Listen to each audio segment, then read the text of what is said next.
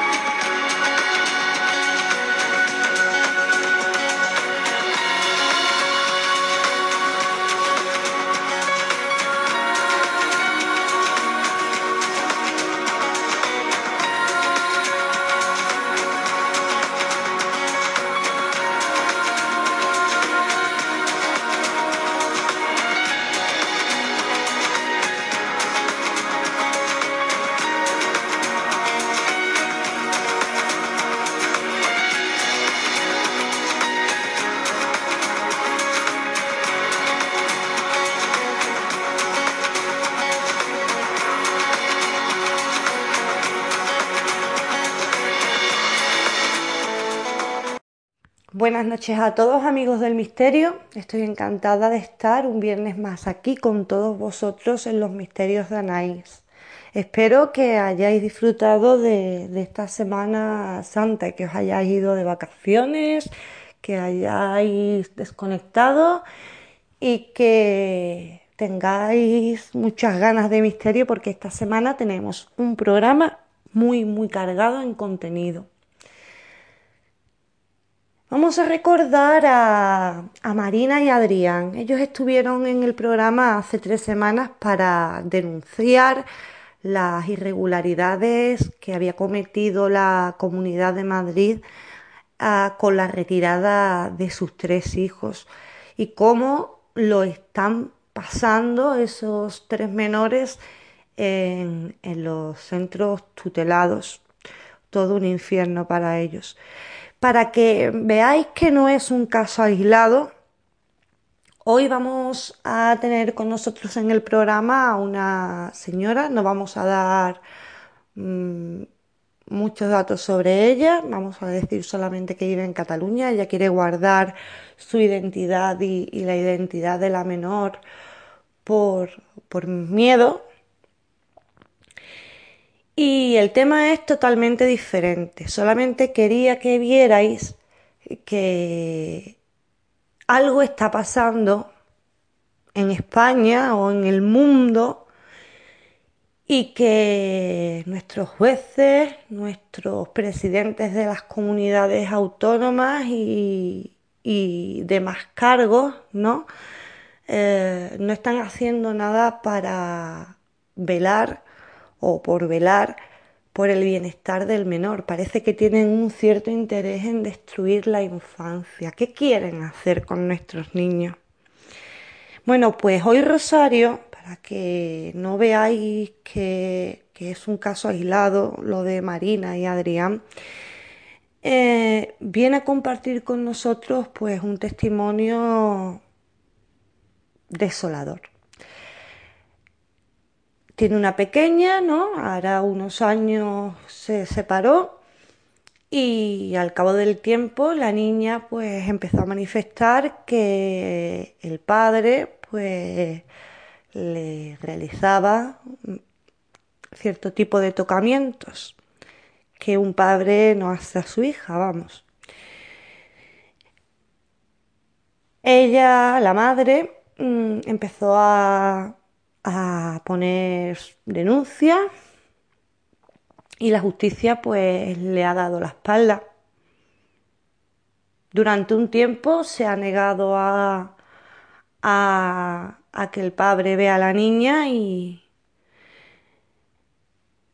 incluso puede llegar a perder la, custodia, o sea que, por miedo, con, todo el, miedo y con todo el pesar de su corazón, tiene que, que llevarla a, que el padre pase sus dos o tres horas correspondientes cuando les toque.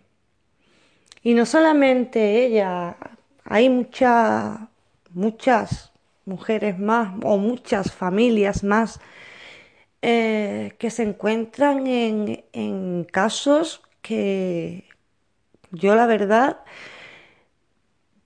jamás hubiera podido pensar que este sistema actuara así, porque cuando alguna se entera de que uh, alguien ha perdido la custodia del niño, siempre puede llegar a pensar, bueno, pues algo habrá hecho el padre o algo habrá hecho la madre, tendrán algún tipo de comportamiento inadecuado, pero no, no solamente está el testimonio de Marina y Adrián, está el de la señora de esta noche y poquito a poco os iré trayendo el testimonio de otras familias con casos diferentes, pero que les han sido los niños retirados sin motivo, hasta incluso dados en, en adopción. Vamos, cosas que por mi mente no, no, no hubieran podido llegar a pasar, porque, ¿por qué no? Porque no, no tienen explicación ni lógica ninguna. Así que eh, creo que lo más conveniente para el programa y para todos, porque yo creo que todos o somos padres, o somos madres, o abuelos, o hijos también y, no queremos que a eso le pase pues a, nadie que está, a nadie de nuestra familia. Y tenemos que luchar no solo por un cielo limpio de, de, tóxicos o por una comida sana, una comida que no llegue adulterada a la mesa. Tenemos que luchar por la familia, porque no rompan la familia, porque es el único bien, es el único tesoro que realmente tiene el ser humano, el amor incondicional de la familia. Así que, como os he dicho, intentaré hacer una sección para estas madres, para darles voz y a ver si entre todos podemos ayudar un poco a que esto se regularice porque hoy le ha pasado a ella, pero mañana me puede pasar a mí o te puede pasar a ti que estás escuchando el programa. Bueno, tenemos también nuestros colaboradores habituales. En la hora 1564, Fran Mateos vendrá a hablarnos de la manipulación política y religiosa. Maite del Sol viene a hablarnos de los sueños telepáticos. Ya estuvo hablando de los sueños premonitorios, de los sueños con difuntos y hoy los sueños telepáticos, que son muy desconocidos. Y se estrena con nosotros Tamara Sánchez, que eh, colaborará puntualmente en el programa eh, y va a compartir con nosotros una investigación paranormal, una investigación que realizó hace muy poquito tiempo en el preventorio de, de Pusot. Bueno, no os entretengo más, esta semana no voy a poner ni la segunda vez la sintonía. Os pongo un tráiler y conectamos directamente con, con la invitada de esta noche. Tú no vas a decir nada papi y porque se enojarían mucho, ¿verdad? Es un secreto que vamos a guardar.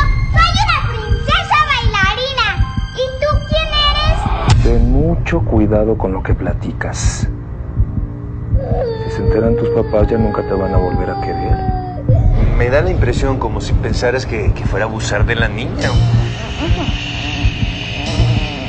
Tío Manuel vino a darte un masajito en tu espalda. Tengo mucho sueño, me quiero dormir.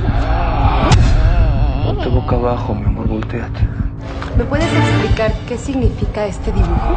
Pues si quieres puedes venir a mi casa a ayudar con el aseo. Si tú dices algo, todos se van a enterar de lo que hiciste conmigo. Ven. ¡Son unos irresponsables! ¡No supieron cuidarme! Me gustaría ayudar a Antonio en sus estudios. Y que también me permitan sacar a Antonio a pasear.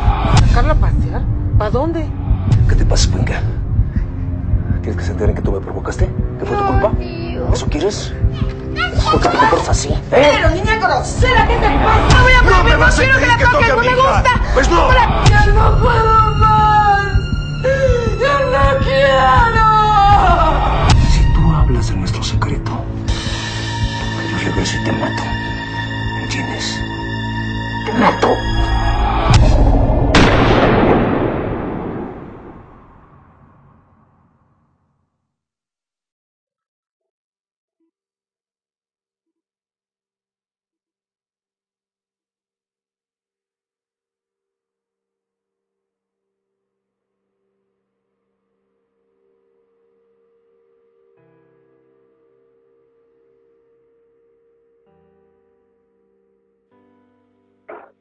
Podéis recordar que hará dos o tres programas tuvimos con nosotros a Marina y a Adrián, que nos contó, nos contaron eh, varias irregularidades eh, en la comunidad eh, de Madrid en relación a, a la custodia de sus niños.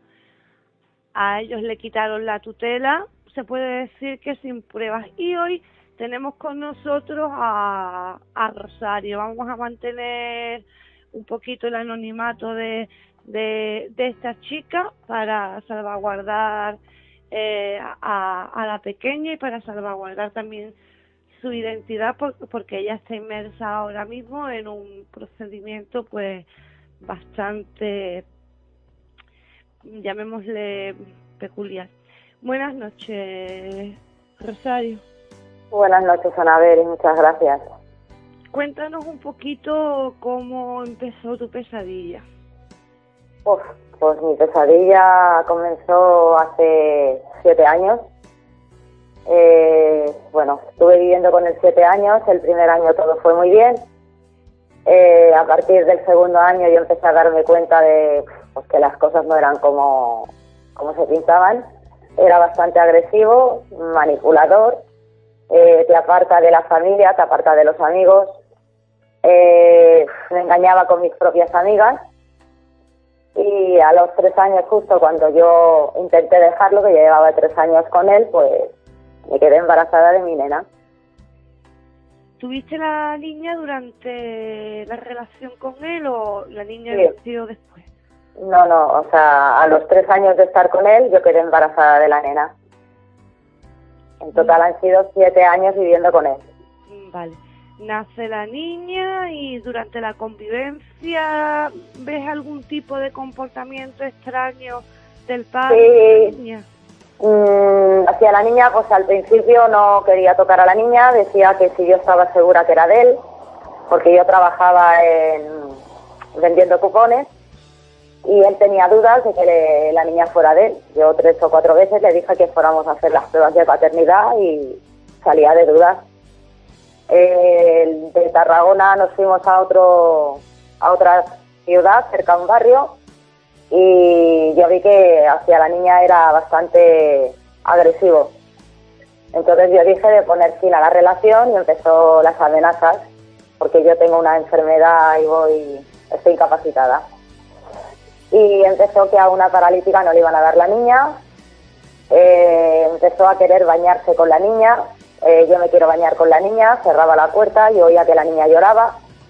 Cuando yo entraba en el baño decía pues, que era- lloraba porque le echaba agua en la cabeza, pero en ese momento pues no, no me di cuenta prácticamente de lo que estaba pasando.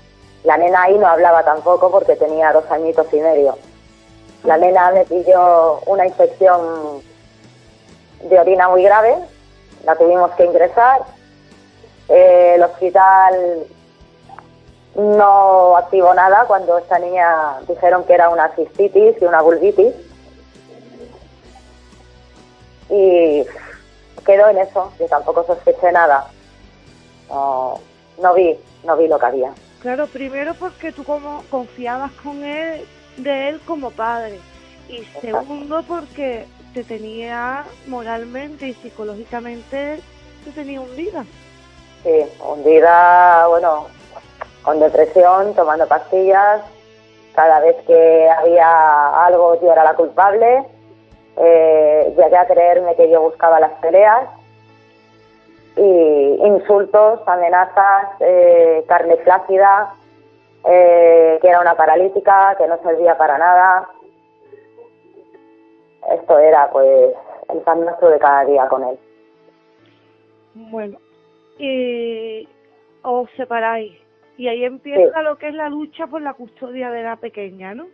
Sí, bueno, yo uno de los días que ya no pude aguantar más, llamé a protección a la víctima, eh, hablé con ellos, me dijeron que estaba sufriendo maltrato psicológico de este señor, que tenía que presentarme en donde atención a la víctima y no quise poner denuncia porque, a ver, ¿de qué te vale poner denuncia si luego no te hacen caso, no te escuchan?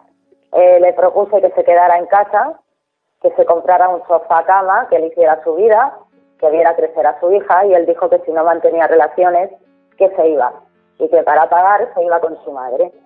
Entonces él se fue con su madre y venía él con su madre a casa lunes, miércoles y domingos a ver a la niña.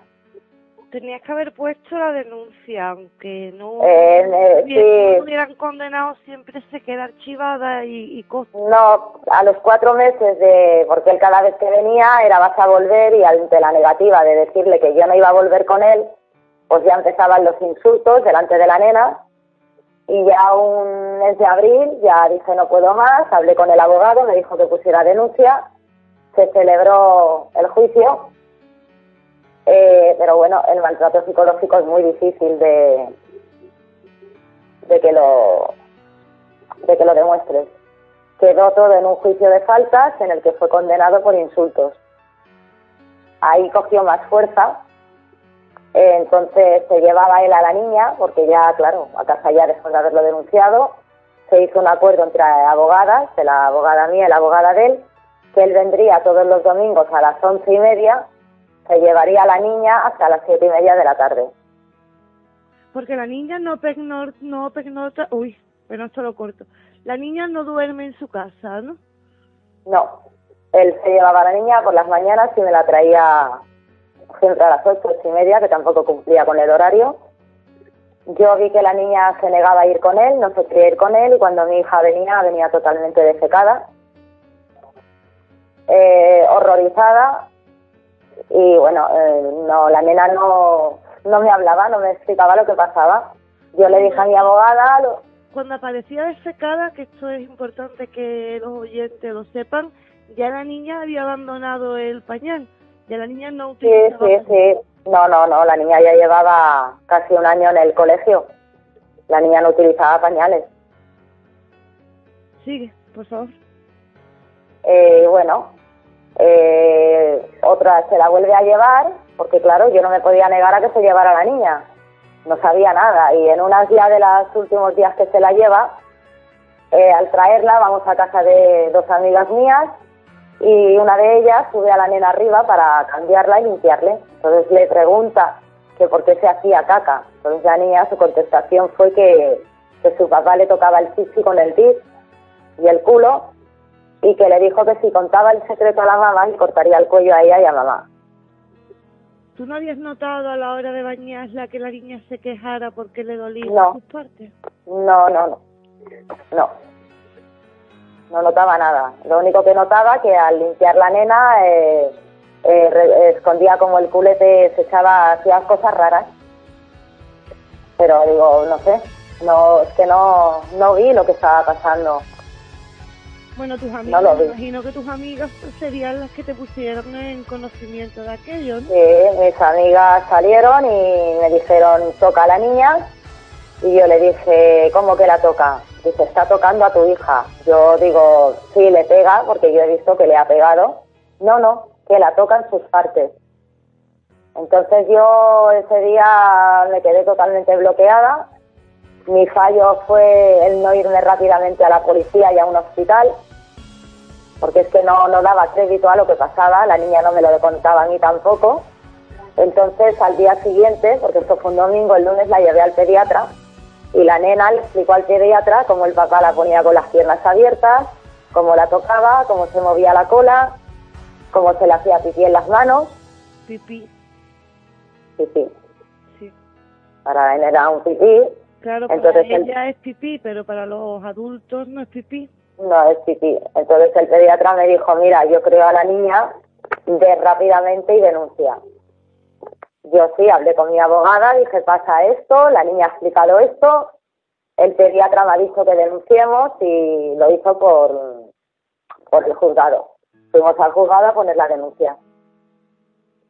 La niña en ningún momento fue mirada. O sea, creo que ni activaron el protocolo. ¿No fue mirada por el forense de- del juzgado? No, ¿Ni por psicólogos? ¿Nada? no. A los dos días de poner la denuncia eh, me llamaron que tenía que llevar la niña al equipo técnico judicial, que son los psicólogos que hay en el juzgado. Sí. Eh, no hubo protección para la niña, puesto que la niña vio de cara al padre y a la abuela, y la niña al estar amenazada de que nos iba a matar, pues la niña no, con tres años y medio tampoco quería hablar. Además que es una Entonces- niña con tres años y medio. Claro. No pueden hablar igual que cuando ya tienen seis, siete o diez o once. Exactamente. Entonces te dijeron que saliéramos un rato y que volverían a llamar a la niña.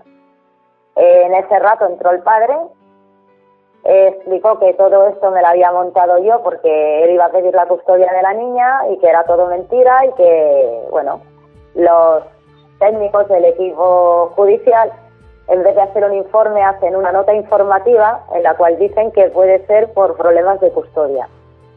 Y aquí quedamos. Yo llevo a mi hija al día siguiente a una psicóloga forense pericial. Eh, está con la niña, nos hacen pruebas, lo llaman a él. Él, sí, sí, señora, yo voy con mucho gusto porque es un manipulador, es un psicópata. Lo que pasa es que este viaje no le salió bien. Se hizo la pericial y la pericial confirmó que sí había tocado a la niña. Esto se presentó en el juzgado, se ratificó la psicóloga forense, se ratificó otra psicóloga más. A los, cuando la nena cumplió los cuatro años volvimos a pedir que pasara por el CETAP. Entonces yo tuve que decirle, cariño, habla, no tengas miedo, has visto que no ha pasado nada mamá, que no me va a pasar nada, cuenta lo que te ha hecho papá. Entonces al entrar, eh, la psicóloga que está allí fue acompañada por otro psicólogo, un hombre que tuvo que salir porque la niña delante de él no, puede, no quería hablar, se tuvo que ir. Entonces empezaron a un interrogatorio hacia la niña, la psicóloga le dijo, ¿qué te lo ha dicho? Que lo digas, te lo ha dicho que lo digas mamá. ¿Qué se lo has dicho tú a mamá primero o mamá te lo ha dicho a ti primero? O sea, la niña ella de momento no era la forma de, La niña no sabía ni qué contestar. no, aparte que ya llevaba casi una hora encerrada en una habitación esperando a que se hiciera la, la entrevista esta o lo que fuera. Entonces la niña lo único que decía, no me acuerdo, no me acuerdo, yo me quiero ir con mi madre, eh, en casa de la yaya, en casa de la mamá también, porque claro, la nena recordaba que aquí también la tocaba. La nena estaba hecha un lío, luego le pregunta, le vuelven a preguntar y le dicen que si ella le había visto la colita a algún niño. Y mi hija dijo no. Dice, ¿y alguien mayor? Dice, sí, a papá. Dice, ¿qué hacía papá? Dice, se movía la colita, me miraba y se hacía pis. Entonces la psicóloga le dijo a la nena, con el pantalón subido bajado. Y la nena automáticamente dijo, sin pantalón. Acaba la, la entrevista esta. Eh, firmamos las dos partes. A los 15 o 20 días llega el informe que hace el equipo técnico. Dice que la niña no tiene, no miente ni fabula, pero que podía estar manipulada por la madre. Bueno, el otro día cuando estuvimos hablando me llamó mucho la atención de que los servicios sociales no se hubieran puesto en contacto contigo por una razón. Mira, aquí en Cádiz eh, está la asociación Márgenes y Vínculos. Esa asociación eh, pertenece, trabaja conjuntamente con, con lo que son los servicios sociales y ahí, aparte de ser punto de encuentro, se valoran a los niños con los medios adecuados, porque como tú me estás contando que han valorado a tu hija, me parece que la han tratado como si fuera una adulta.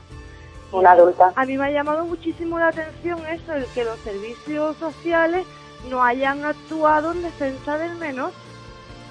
No han o sea, a ver, eh, la nena en el colegio también le explicó lo que le pasaba a una de las tutoras, entre cuatro que cinco creo que fue. Esa señora, claro, alarmó, supuestamente dicen que se activó un protocolo. A mí me mandan una carta a los del DEAYA, no sé si hayas conocido Leaya, No. que es los que, bueno, los que están haciendo estragos aquí en Cataluña, que son los que quitan las custodias, meten a los niños en centros. Entonces me dijeron que la niña iba a estar en seguimiento porque tenía riesgo, ¿vale? Yo fui a mi asistenta social y mi asistenta me dijo, hemos dicho a Leaya que no cal que intervenga porque nosotras vemos que tú estás capacitada para cuidar de tu hija y atenderla, pero en ningún momento te ofreció ayuda para decir, a ver, la nena ha dicho esto, hay que mirar, eso nunca jamás me lo llegaron a ofrecer, servicios sociales. Claro, es que yo Una de ellas, no me refería a que eh, activaran un protocolo para ver si tú eres buena madre o eres mala madre. Yo lo que me refería era a eso, a que deberían haber activado un protocolo para que la niña hubiera ido a una a unas entrevistas mucho más light que de- que las que ha estado ha estado recibiendo la, en la que la niña no tiene ni por qué expresarse a través ni, ni de las palabras. Le sacan No, sexuales jugando porque hay muchísimos juegos en los que un niño eh, da a entender a un psicólogo especializado en el tema que ha sido víctima de abusos. a ver, la nena ahora que ha empezado a, a saber pintar y dibujar, la nena dibuja al padre con totalmente desnudo, como con unos cuernos y con sus partes bastante grandes. Sí, las dibuja. Pero- Es lo que a ella más le asusta de él. Sí, o sea, lo que es la parte íntima del padre es grandiosa. Eh, él es como patas de, lo dibuja como unas patitas de cerdo, como con unos cuernos. Y lo que más marca siempre, la niña desde que está yendo a terapia, es la parte, los genitales del padre.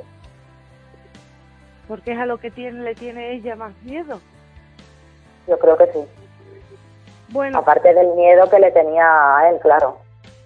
Y, la pericial del, del forense que o del psicólogo que decía que la niña había sido víctima de abuso, ¿qué pasa? ¿Se quedó ahí? No. Eh, se quedó ahí porque como lo había pedido yo por parte, la fiscal cuando fueron a ratificarse le preguntó a la psicóloga forense si la niña había sentido dolor cuando su papá la tocaba con el dedo. O sea, si no hay dolor, no hay abuso. No hay abuso y la señora pidió el archivo del caso. Pero no es la primera sentencia que escucho así. En redes sociales he visto varias con, con ese estilo. Si no hay penetración o si no hay dolor, no, no condenan al, No, al, al no, para nada. o al violador, porque para mí es lo mismo. Para nada, al contrario, cogen y yo creo que, estamos siendo castigadas por hablar. Para mí, mi- es lo que lo que yo tengo en mente es que mi hija ha sido castigada por contar la verdad. Yo estoy siendo perseguida, yo soy la criminal. Ahora, de hecho, me negué a llevar la niña al punto de encuentro porque estuvo durante nueve meses yendo al punto. En esos nueve meses hay como seis entradas al hospital que la niña volvió con la encópresis. Y yo al ver que mi hija estaba tan mal, pues dije, no la voy a llevar. Y bueno, se me ha abierto un expediente en el que él ahora ha puesto la correspondiente denuncia de que yo me niego a llevar la niña y como los informes de las del punto de encuentro son siempre favorables para el padre, pues pese a los informes médicos que se han presentado en la audiencia, los magistrados consideran que los informes médicos son caprichos de la madre. ¿Qué madre quiere que su hija pase por ese trauma? Porque la que quiere, mira, hablando mal, la que quiere fastidiar a un hombre no tiene por qué utilizar a, sus hijos. Hoy en día hay muchas formas de eh, fastidiarlo uno sin necesidad de utilizar a un menor. Es que jamás quisiera utilizaría... de cualquier cosa. En el hipotético caso de que una madre quisiera hacer daño a un padre, una mujer hoy en día tiene muchísimo poder por la ley de violencia de género. No tiene Aquí no. por qué, no tiene por qué acudir a a, a ese o a esas malas artes. No, es que vamos, no te digo que no haya mujeres que lo hagan, pero este no es mi caso. Yo mi hija no ha mentido, Yo no creo que una mujer caiga en eso. Yo creo que es más fácil, yo amo, más fácil que diga me ha pegado siendo mentira a meter a un en un, un berenjenal de eso porque sabe que eh, no le está haciendo daño a él, le está haciendo daño también A su niño. hijo. Y las Aparte que es que mi hija, pues- nada, lo único que quieren es les da igual quedarse sin nada, pero lo único que quiere es, es vivir tranquila y que sus hijos Sí. vivan tranquilos. que, que acaben estas pesadillas, porque lo que yo no entiendo es cómo fiscales, cómo jueces pueden ponerse, posicionarse a, a favor de ellos cuando hay una cría que con tres años y medio, con cuatro y con siete está diciendo y está manifestando lo que le ha hecho. Eso es otra cosa, que ha pasado el tiempo, que ya la niña no es tan pequeña, que se podría hacer otra nueva valoración. Eh, hemos hecho otra por parte también. Eh, se le llamó, se le envió un burofax para que se presentara. Este señor no ha contestado, tampoco ha querido presentarse. La nena, bueno, ha sido hasta grabada. Eh, confirma que así ha habido abusos. Y confirma que la niña tiene secuelas, que la niña tiene baja autoestima, que la niña se siente culpable y que la niña ha sufrido realmente los abusos. Pobrecita. O sea, que es que ha pasado ya cuatro y los cuatro lo confirman. Este último han sido siete test que le han hecho a mi hija, siete. Pero son cuatro, han pasado por cuatro psicólogos diferentes, pero siempre pagándolos tú, ¿no? Pagándolos yo. Ese es el problema. Sí, creo yo aquí. Pero no, no, vamos a ver, no que tú tengas culpa, ¿eh? Sino que ellos no han sabido actuar ante esta situación. Se han lavado No, no, las manos se sí. impresionante y como has visto que no eres tonta y que tú misma puedes llegarte a sacarte las castañas del fuego, pues a la justicia a veces eso no le hace gracia. No, no les ha gustado. No les ha gustado. ¿Y ya la niña mm, debe de irse a dormir con el padre o todavía tenéis el horario ese estipulado? No, ahora mi abogada va a pedir, porque está en juego la custodia de la nena, porque él pidió que la niña fuera, eh, le dieran a él la custodia o que fuera retirada por, por la administración. Ese se le haya. Y ahora, pues claro, eh, le juego la custodia de mi hija y vamos a pedir pues que se revuelvan a realizar las visitas en el punto de encuentro.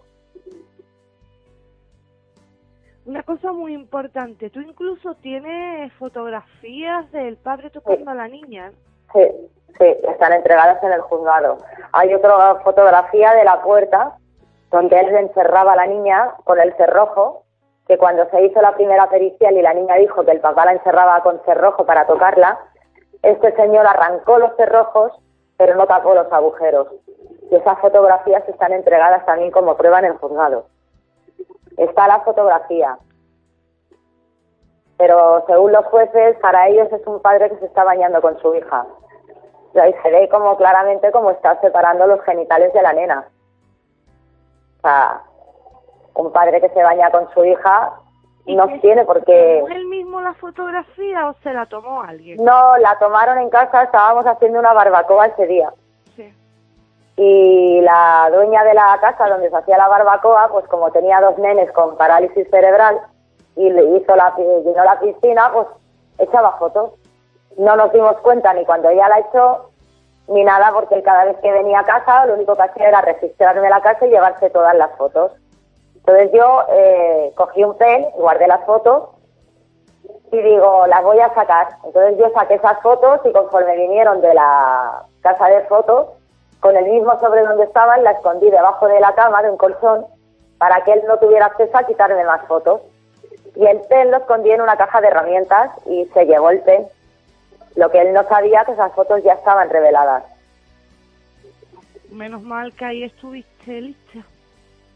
Ahí fui lista, pero por lo visto lo único que estábamos haciendo aquí es, según los jueces que yo he manipulado, esa foto se puede demostrar que no está tocada, que no está manipulada, que la forma en que tiene de estar con la niña y la forma en que abre los genitales de la niña no está... Vamos, un padre no creo que haga eso a un crío. La foto también está entregada en el juzgado como prueba. Pero la justicia aquí pues protege al agresor, no a la víctima. Tú te sientes indefensa, ¿verdad? Totalmente. Indefensa y como si, vamos, que no puedo, que quiero proteger a mi hija y no, no, no me dejan protegerla. Es que Mandaguasa está aguantando durante muchísimos años a un maltratador y que ahora que lo dejas, que puedes conseguir vivir libre, vivir No. en paz, tener que aguantar que te maltrate la justicia que supuestamente La está para defenderte. Y no maltrata solo, no me maltrata solo a mí, sino a la niña. Porque es que la niña es la que hay que proteger. El problema es que supuestamente los niños tienen derecho a ver a los padres, porque el derecho de visitar no es un derecho del padre ni un derecho de la madre, es un derecho del niño. Sí, pero el niño no quiere derecho ir. del niño debería de escucharse a ese niño si el niño no quiere ir con los pa con el padre, porque ya tiene 15 Exactamente. años. Incluso los derechos del niño, que no están, no los están utilizando en España, también pone que el punto de encuentro es un derecho, no una obligación del menor. Y si el menor no quiere y lo dice por activa y por pasiva, no tendría que ser obligado, tendría que ser escuchado. Y aquí a los niños no los escuchan. Aquí lo único que escuchan una persona que esto es mentira y que, que es un psicópata, que no le han hecho tampoco ningún ninguna valora- ninguna valoración psicológica. Simplemente se ha negado a declarar, en su derecho a no declarar. Eh, ahora, dentro de unos días, hay otra declaración en el penal y ha llevado, bueno, ha pedido otro testigo falso, con esto ya son tres. Con esto ya son tres testigos falsos que este señor presenta. Pues está muy perseguido por la ley, ¿eh? Pues Como los Te digo que soy tercero. testigos van, si no van a prisión porque no tengan antecedentes, van a pagar una multa muy, muy, muy grande. Vamos, del Pues este es el tercero. no, no hay quien se lo quite. Pues aquí en Cataluña, por lo visto, no. Yo no Porque este es el tercero que va a presentar. Este ya es el tercer testigo falso que presenta. O sea que, ¿Y sabes tú ya más o menos qué es lo que va a declarar el testigo? pues de momento creo que va a decir, va a mentir en la fecha, porque este señor conoció a su pareja actual el 10 de septiembre del 2013 Sí. Y ella dice que lo conoce desde el año 2012 y que vivía con él en marzo del 2013, cuando no es verdad. Ni conoce a mi hija, ni ha estado con mi hija en la feria, ni ha estado con mi hija en McDonald's, ni conoce a la niña. Y ha dicho que... Sí. Una mujer que no tiene la custodia de sus propios hijos. Tampoco tiene... Porque tiene, no, porque este señor estuvo imputado en otro caso más de abuso en Barcelona que también ha quedado archivado. No culpable por falta de pruebas. Vamos a ver, eh, los, ni a- los niños que acusaron a, a, a tu expareja, que eran los hijos de la que va De su pareja a actual. testificar, eh, a testificar falso. No, ella ya testificó. Ahora va una familiar de ella.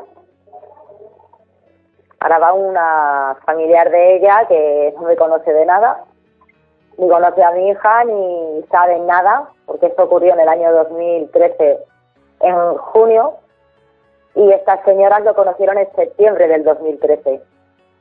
Pero la policía, los jueces no ven que anterior a tu denuncia hay otra denuncia más, aunque esté archivada, que cuando No, hasta posterior a mi denuncia.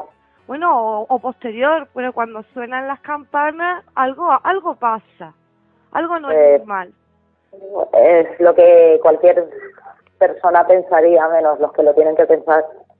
Fue archivado por falta de pruebas, no culpable por falta de pruebas, que tampoco es inocente, sino que no un tocamiento por lo visto no deja pruebas, es evidente. Sí, pero deja lesiones para toda la vida. Mi hija está en terapia. Mi hija está yendo a terapia. Y ahora no sé qué va a ocurrir porque mi hija en el colegio ha mejorado, ha subido de nota, es feliz. O sea, el cambio que ha pegado la nena en el colegio a través, a raíz de no verlo, de no tener visitas con él, ha sido tremendo. ¿Y tú no puedes pedir en el colegio un informe para cuando llegue la próxima vista? A ver, en el colegio no hacen informes, pero sí la, la tutora de mi hija, cuando la psicóloga esta que ha hecho la pericial se puso en contacto con ella, declaró y dijo que la niña ahora estaba bien, que la niña no quería ver al padre y que la niña a raíz de no ver al padre la niña ha pegado un cambio, un giro de 80 grados. bueno, tú que lo único que hay- ¿no? De notas, ¿no?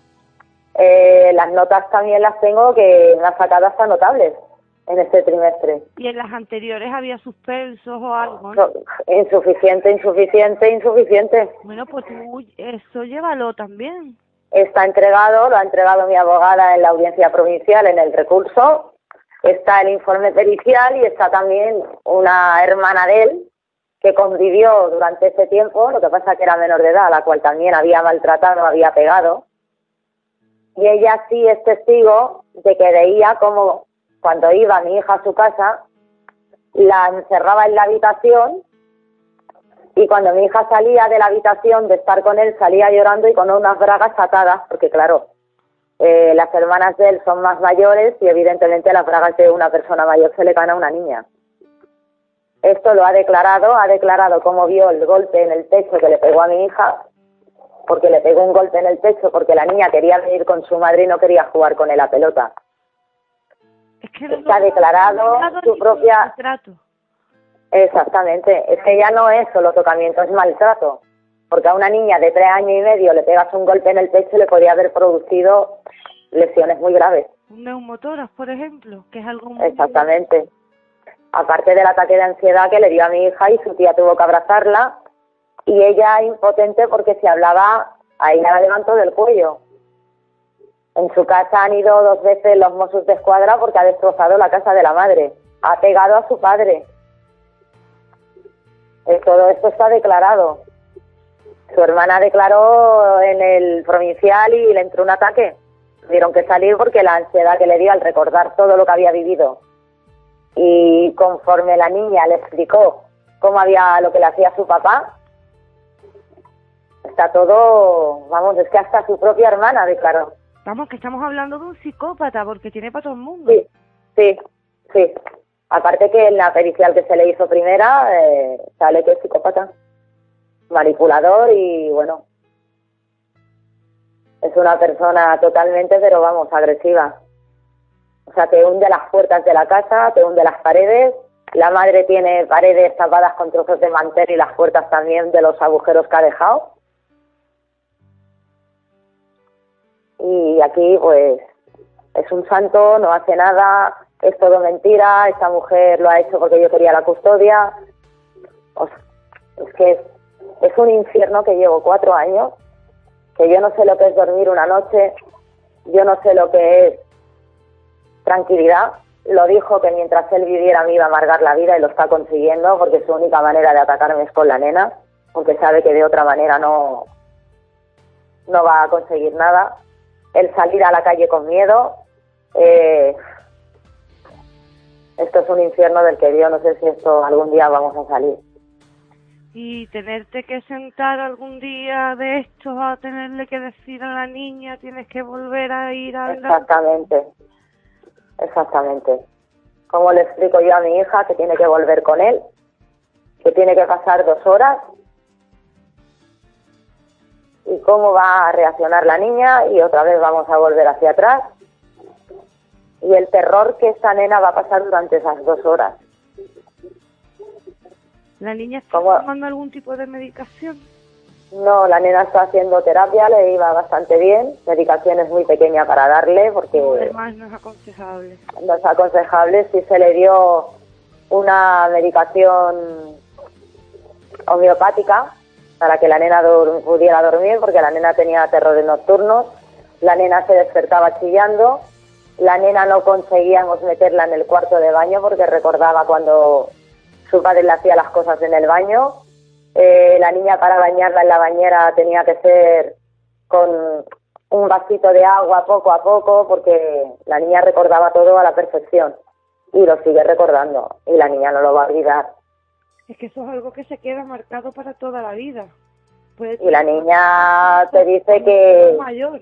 Vayan la niña te dice que yo la estoy enseñando a decir la verdad, porque yo ante todo la verdad siempre, y le digo, Evelyn, hay que decir la verdad. Y ella dice que si ella dice la verdad y no la creen, que por qué lo creen a él, que, que, cuesta- que está contando las mentiras. Fíjate. O sea que esa te da niña lecciones. pequeña tiene más luces que los jueces. Sí, sí, porque dice, yo sé que hay que decir la verdad, dice, pero yo digo la verdad y no me creen.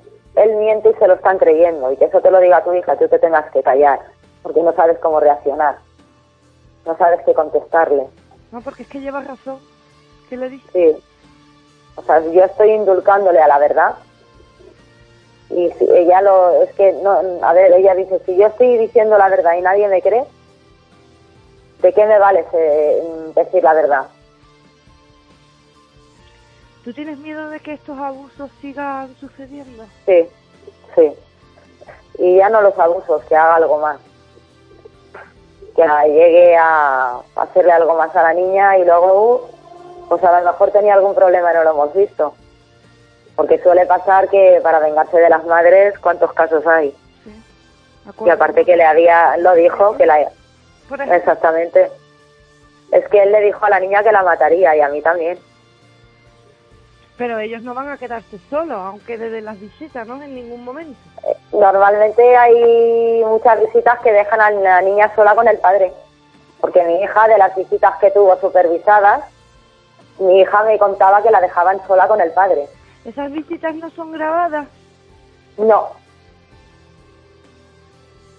No. Pues eso se debería hacer. Tendría que haber cámaras, pero yo creo que si aquí hubiera cámaras, este punto de encuentro estaría cerrado. Porque de hecho ya hubo una investigación que quedó archivada por quejas del punto. Hay muchos críos así ya de la edad de la mía, un poquito más grandes, que lo explican. Me han dicho que como diga algo, no veo más a mi madre. claro, evidentemente un juez no va a poner a declarar a un crío delante de una, de una educadora de estas del punto de encuentro. Creen la palabra de la... Visto le van a dar la razón a la educadora. Sí, sí, no, se las dan. O sea, no son psicólogas. A ver, no puedes emitir un informe de que un crío está bien cuando es evidente que en el colegio que pasa más horas que en un punto de encuentro que son dos horas, los profesores y todo el mundo ha visto el cambio. Hay informes médicos, o sea, ¿son ellas mejor o tienen más conocimiento que un médico, que un especialista? Yo no entiendo nada, la verdad. Yo no sé qué están haciendo con los niños. Pues para mí maltratarlo. están destruyendo la infancia, están haciendo No, no, que no, se están mañana, eh, sean adultos con muchos problemas. No, y es que creo que, que es lo que quieren conseguir. Están utilizando el falso SAP cuando no existe, cuando la- la- el Tribunal Supremo está pidiendo a los jueces que no lo utilicen porque no es científico. De hecho, el SAP lo sacó un abusador que abusó de sus ocho hijos y murió, se suicidó en prisión. Y ese es el legado que el tal Robert Garnett dejó a los pedófilos el síndrome de alienación parental, que no existe. Porque Está- por de alineación parental, eso es un eximente de causa. Eh, no está aprobado, pero lo utilizan los jueces cuando no tenían que utilizarlo, que hasta el Tribunal Supremo pide que no se utilice, porque no está demostrado. lo sacó un señor, un pedófilo que acabó suicidándose después de abusar de sus ocho hijos. En Cataluña no, no regís por las mismas leyes que en el resto No. de España. No, yo creo que no. Creo que no, porque vamos, a la vista está. A la vista está que llevo cuatro años casi con este caso, lo archivan, lo reabren, eh, la fiscalía pide que lo vuelvan a archivar. Eh, no, a ver, eh, hay muchos casos tapados aquí en Cataluña de esto. Tarragona, Reus y el Vendrell. El, el juzgado la, la razón a una de, a una chica que había tenido problemas con lo que era la, la asunta de allí de, de Cataluña. No recuerdo muy bien la noticia, pero eh, mm, falló a su favor. A ver si tienes suerte y Pues ojalá me tocara ese juez, de verdad. yo me voy a Ojalá encontrara un juez. sacarte la información para decirte quién fue, qué número de juzgado al menos, que Pues sí. sentencia. A ver, porque esto es catastrófico. Esto es catastrófico. Aquí no hay no hay ayuda a los niños. Los niños son mentirosos. Los niños mienten. Las madres mienten. No, señores. Los niños no mienten. Ni más una niña que está diagnosticada de encopresis por el pediatra y por hospitales. Sí que para los que no lo sepan, eso es hacerse caca encima, pero suele pasar. Sí, la pérdida de los esfínteres. traumático, en este caso relacionado con, con En libros de sí, en libros de psicología la encopresis está porque un, o sea, manifiesta que esto viene porque un niño ha sufrido abusos sexuales y mi hija está diagnosticada de encopresis. O sea que según el- los jueces son caprichos míos. O sea que esto es en defensa a veces me siento hasta culpable. Pero culpable. ¿por qué? Por querer hacer prevalecer los derechos de tu hija. Entonces, Pues- un hecho que es verdad, tú no tienes que sentirte culpable. Pero mira tú las consecuencias que estamos pagando. Pero peor sería que no lo hubieras denunciado, ¿no? A lo mejor ese tocamiento hubiera sido algo peor. Ya. Pero, o sea, llevo ya casi cuatro años culpándome de no haberme dado cuenta, de no poder defender a mi hija porque es que no me deja la justicia que yo proteja a la niña. Me siento mal porque cómo le explico yo a mi hija, tienes que volver con él, tienes que estar, porque que tu propia madre sabiendo lo que hay te tenga que llevar, yo no sé si un crío de siete años eso lo va a entender. No lo sé. Tú explícaselo con todos los detalles, que si no la llevas, pues puedes perder la custodia y no la vas a poder ver nunca más, pero que tú vas a intentar por todos los medios de que eso no vuelva a pasar. Tú no puedes estar en el punto de encuentro mientras se No. visita. No puede haber nadie. Pero Nadie. aunque no estés presente, no, no hay una salita de espera, No. tampoco. Te mandan a la calle, te sacan a la puerta. Yo me he tirado nueve meses, dos horas en la puerta. He visto cómo esas señoras salen a fumar mientras los niños quedan solos.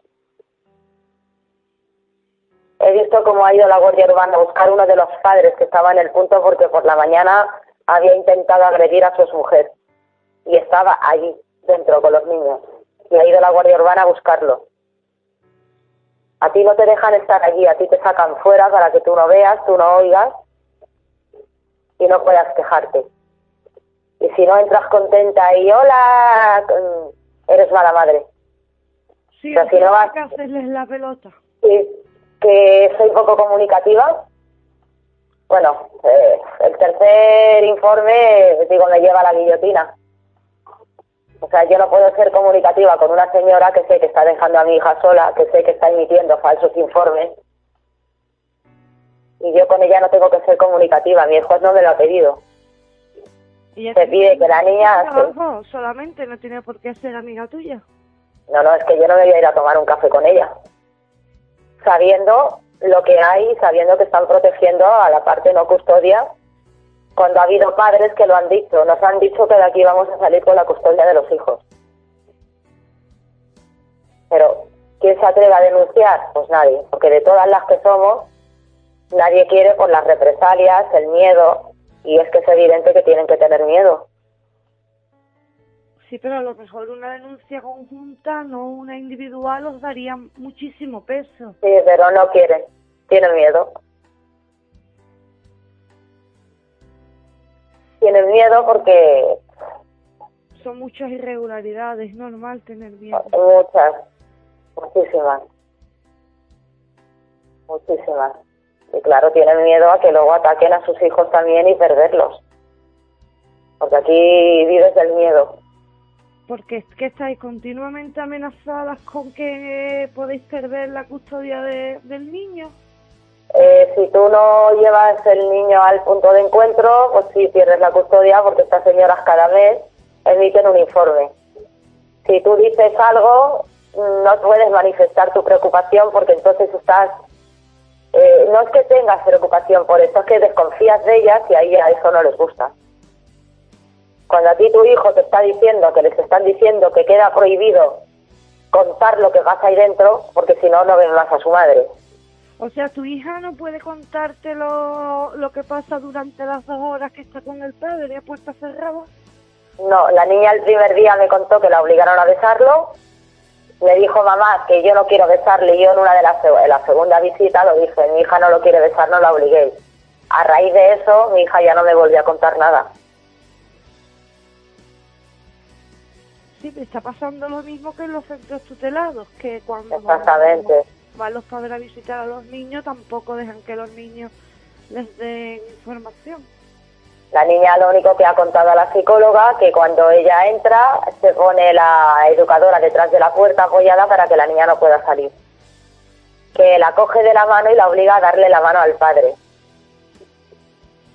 Eso es lo que la niña le ha contado a la psicóloga. Y que la niña dice no quiero estar, pues tienes dos horas, o sea que te aguantas. Y eso estas señoras no lo ponen en el informe que la niña no quiere estar, al contrario, que la niña busca al padre para jugar. Están falseando un documento. Uno no, han falseado, a mí ya van tres o cuatro. Pero es que a, a María, a varias madres le hacen lo mismo. O sea, la parte de custodia siempre es la que se opone y la parte no custodia es la buena. ¿Él tiene una buena posición económica o es un trabajador normal y corriente? Para nada, porque ni trabaja ni quiere trabajar. Vive de las ayudas y vive de la paga de su actual pareja como estuvo viviendo durante siete años de, de lo mío. Porque este señor encima de lo que es, pues es ludópata. Vamos, que Todo el dinero que coge lo gasta, lo gasta. es un elemento bueno. Sí. Todo el dinero que él cogía iba directo a las máquinas. Y no ven ese tipo de, de trastornos, no ven que es una persona que no trabaja, que no puede llevar adelante a una familia, que está acusado por dos partes diferentes de abuso que la niña no quiere ir a verlos, no, se dan cuenta. No, que tiene no quieren darse cuenta. Es agresivo con su familia, ha sido agresivo contigo y le siguen permitiendo ver, bueno, con la niña, y le siguen permitiendo ver a, a la menor. Yo no entiendo, de verdad. Yo no lo entiendo, no, no, no entiendo nada. Eso es lo que está ocurriendo. ¿Y puede llegar el día en que le den un régimen de visitas normal? Si estas señoras siguen en sus trece de hacer buenos informes hacia él, posiblemente sí. Eso implicaría que la niña tendría que irse de mínimo los fines de semana con él, un fin de semana sí, un fin de semana no. do- dormir. Y vacaciones y... Sí. Sí. Si esto no, no se hace nada y se descubre y, y la justicia actúa como justicia, sí puede llegar a ocurrir, sí. Qué horror. ¿No hay defensor del pueblo allí? Aquí el defensor del pueblo era el Sin, el sí, de de Greues y te dicen que una vez que esto está ya metido por juzgados ellos no pueden actuar. O sea, He abierto, o sea, he tocado 40.000 puertas, he salido en el diario, he hecho manifestaciones en la puerta del juzgado y creo que esto en vez de ayudar lo que ha hecho es perjudicar más. Tengo un grupo de apoyo aquí en Reus, que es el que vino conmigo a la manifestación. Y incluso hay una, la periodista, la que hizo la entrevista en el diario, llamó, o sea, la llamaron incluso amenazándola también, que eso lo dijo ella, que había recibido llamadas amenazadoras, que yo no sé cómo esta periodista no cogió y fue y puso una denuncia, porque cuando yo salí en el diario, pues madre mía la que se levantó. Llamaron todos los amigos de él, incluso llegaron a amenazar a esta señora, y incluso está grabada, porque la madre de la pareja actual de él llamó y dijo estoy indignada por la declaración que ha hecho él y mi hija, y le dijeron a esta mujer, dice, mire, no queremos, no quiero problemas, dice, porque es que ese domingo, dice, llegaron a llamarme tantas personas, incluso amenazándome, que vamos, que es que nadie mueve un dedo, nadie hace nada,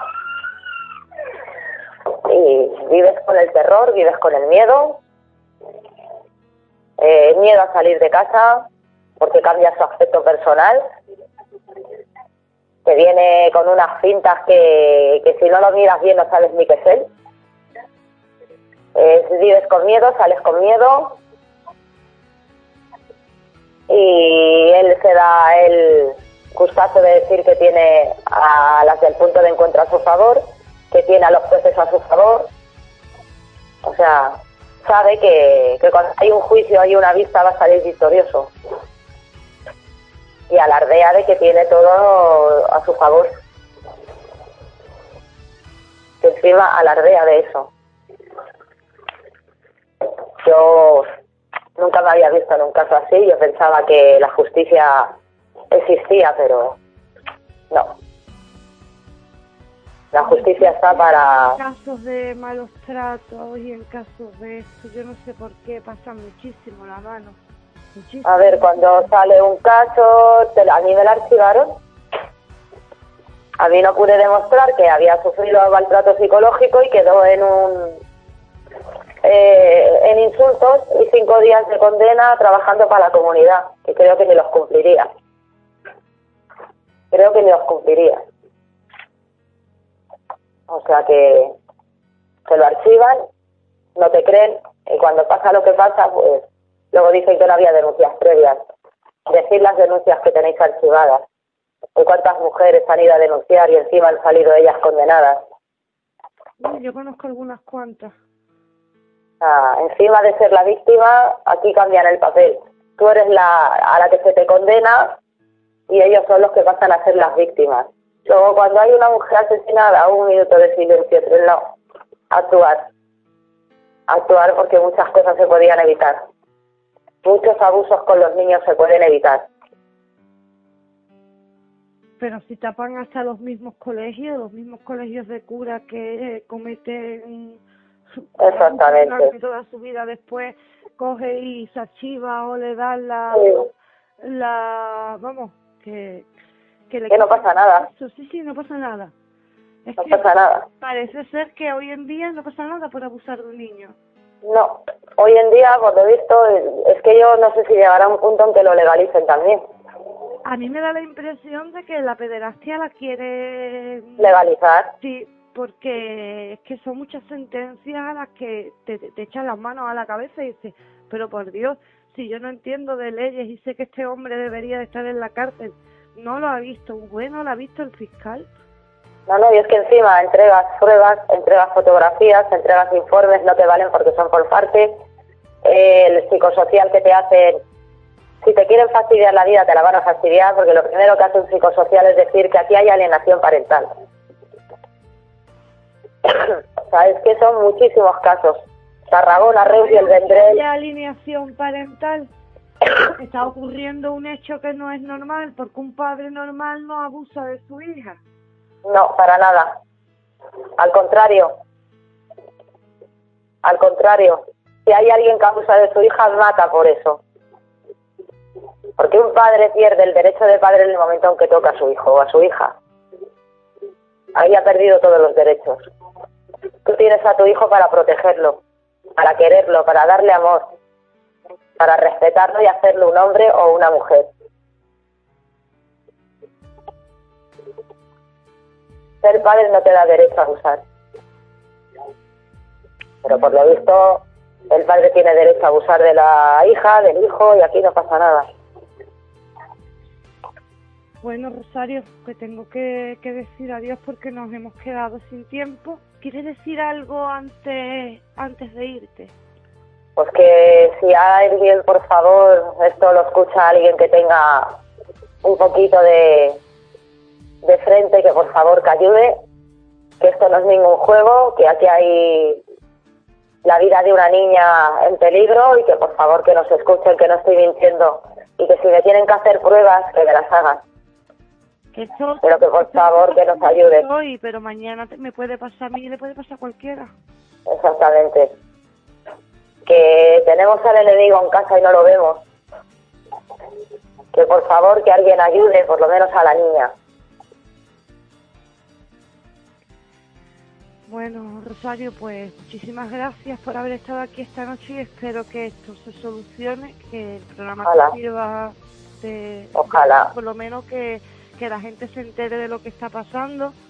Sí, que esto está muy oculto y esto tiene que salir a la luz. Sí, porque es que no es no es nada normal. Además todavía queda mucho, mucho por Sí. Mucho, mucho. Bueno, pues muchas gracias. Pues buenas noches y muchas gracias, Arabel. Un beso. Venga, un beso.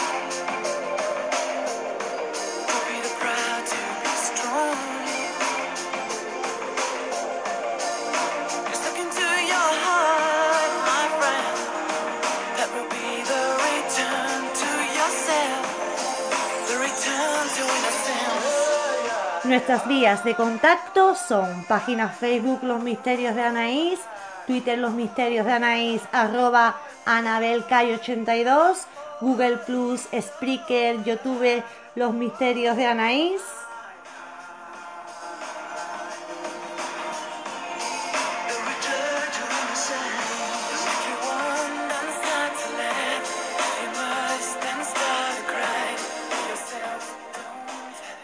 Además, siempre podéis encontrarme en mi blog anareyesite.wordpress.com.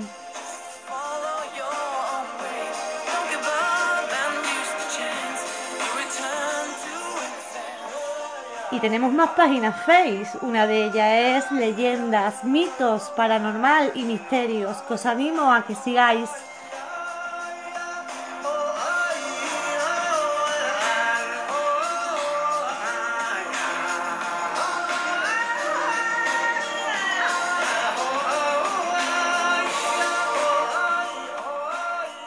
Además, tenemos muchos grupos. Tenemos Conspiraciones 3.0, los misterios de Anaís en mayúsculas, que es más grande. Los misterios de Anaís en minúscula, que es más pequeño. Tenemos despertar conciencia. Tenemos expedientes misterios. Tenemos leyendas, misterios y leyendas del mundo. Leyendas y misterios del mundo. ¿Os parece poco?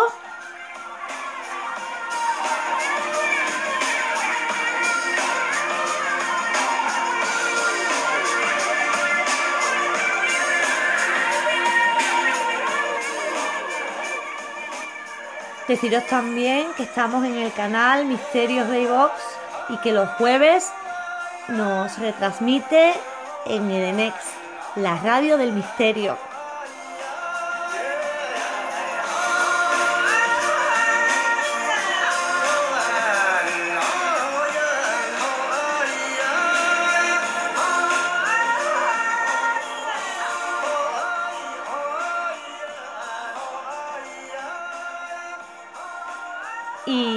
Jueves me podéis escuchar en mi sección de leyendas históricas en el programa Ciencia y Más Allá de Radio Cantillana, en el 107.7.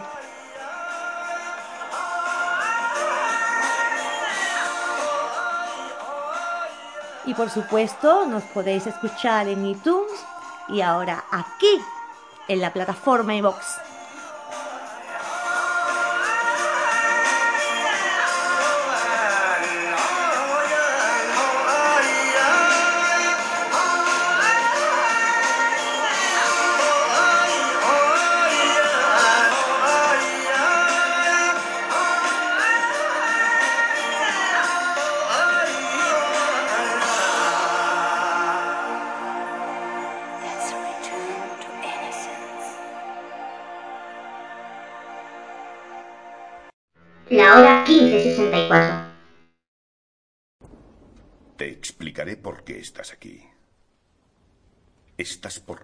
Algo, aunque lo que sabes no lo puedes explicar, pero lo percibes. Ha sido así durante toda tu vida. Algo no funciona en el mundo, no sabes lo que es, pero ahí está como una astilla clavada en tu mente y te está enloqueciendo. Esa sensación te ha traído hasta mí. ¿Sabes de lo que te estoy hablando? ¿De Matrix? ¿Te gustaría realmente saber lo que es? Matrix nos rodea. Está por todas partes, incluso ahora en esta misma habitación. Puedes verla si miras por la ventana o al encender la televisión. Puedes sentirla cuando vas a trabajar, cuando vas a la iglesia, cuando pagas tus impuestos. Es el mundo que ha sido puesto ante tus ojos para ocultarte la verdad. ¿Qué verdad?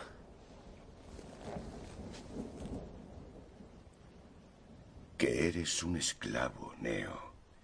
Igual que los demás naciste en cautiverio, naciste en una prisión que no puedes ni saborear, ni oler, ni tocar. Una prisión para tu mente.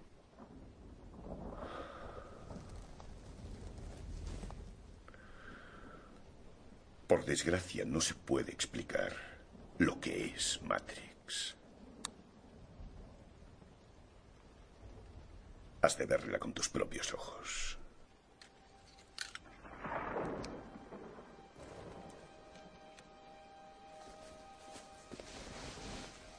Esta es tu última oportunidad.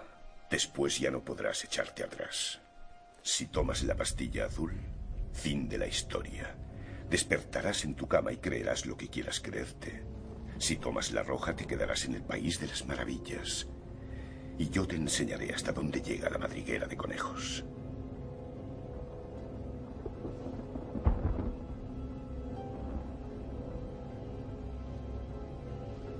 Recuerda, lo único que te ofrezco es la verdad, nada más.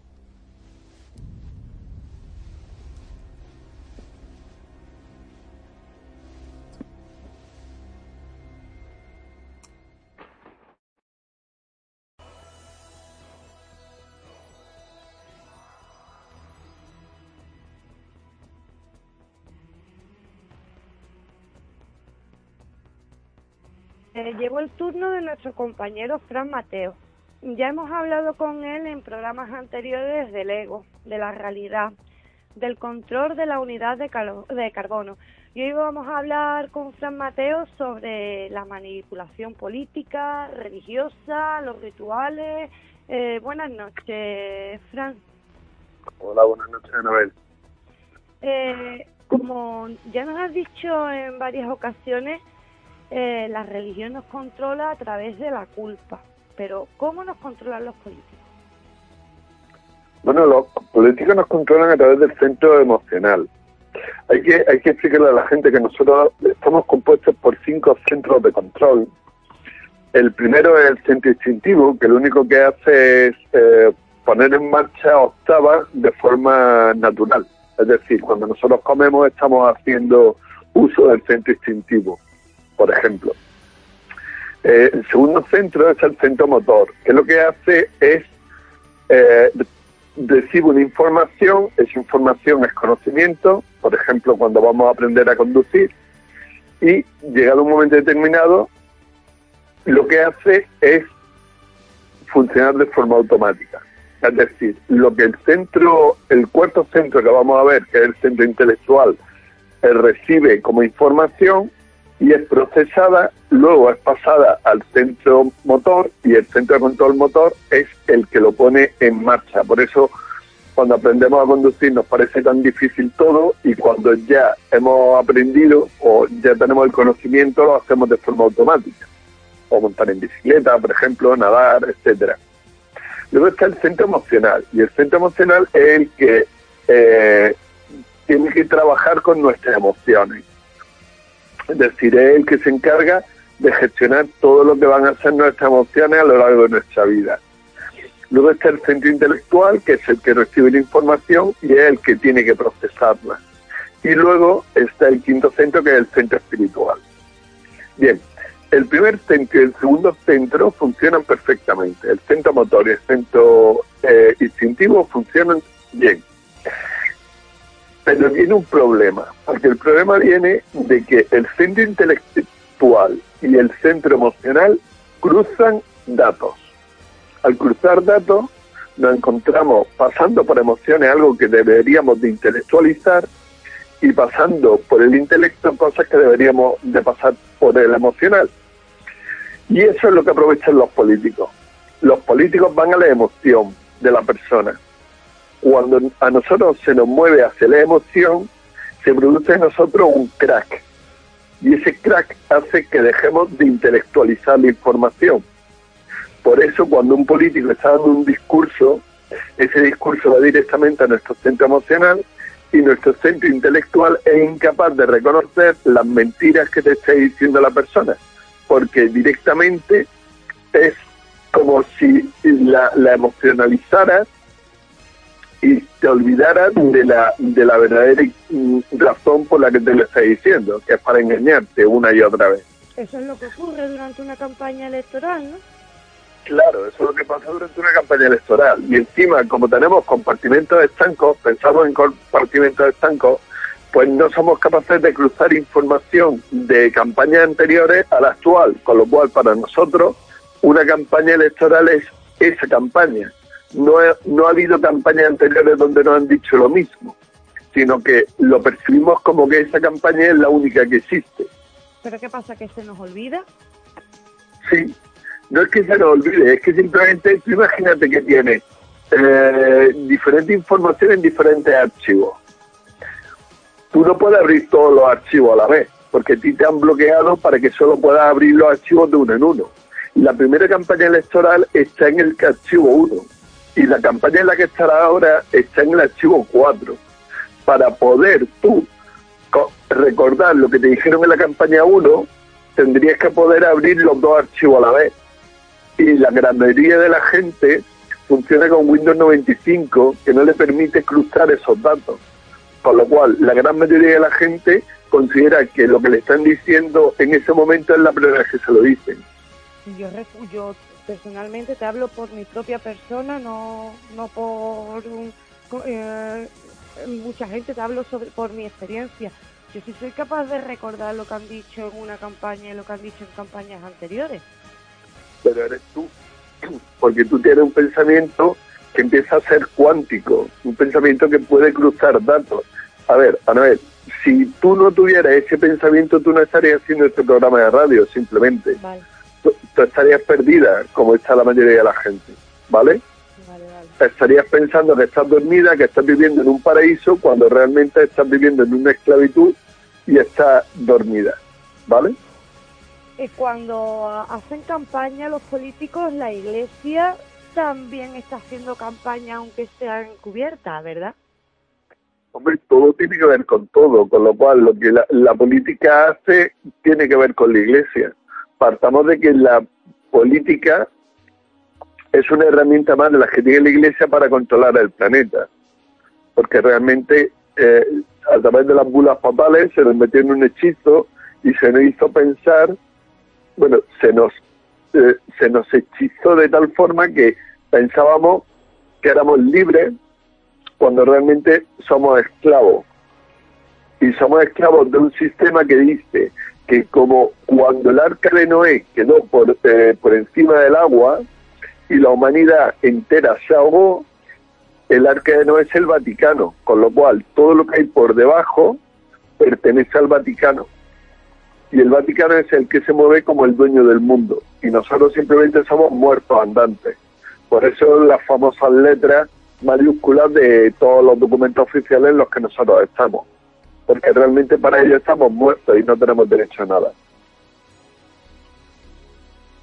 Eh, te voy a preguntar sobre un atentado que ocurrió el otro día, que no tiene, a lo mejor se sale un poquito del tema, pero te voy a hacer una pregunta. Eh, eh, está en los casos de atentados de falsa bandera. Ahí se mezcla claramente la política con la religión, al menos yo lo percibo así, tal vez yo estoy equivocada. Bueno, si te estás refiriendo... se, suelen enfrentar a, a lo que es los políticos y nos ponen a nosotros en contra de un determinado colectivo religioso. Exactamente.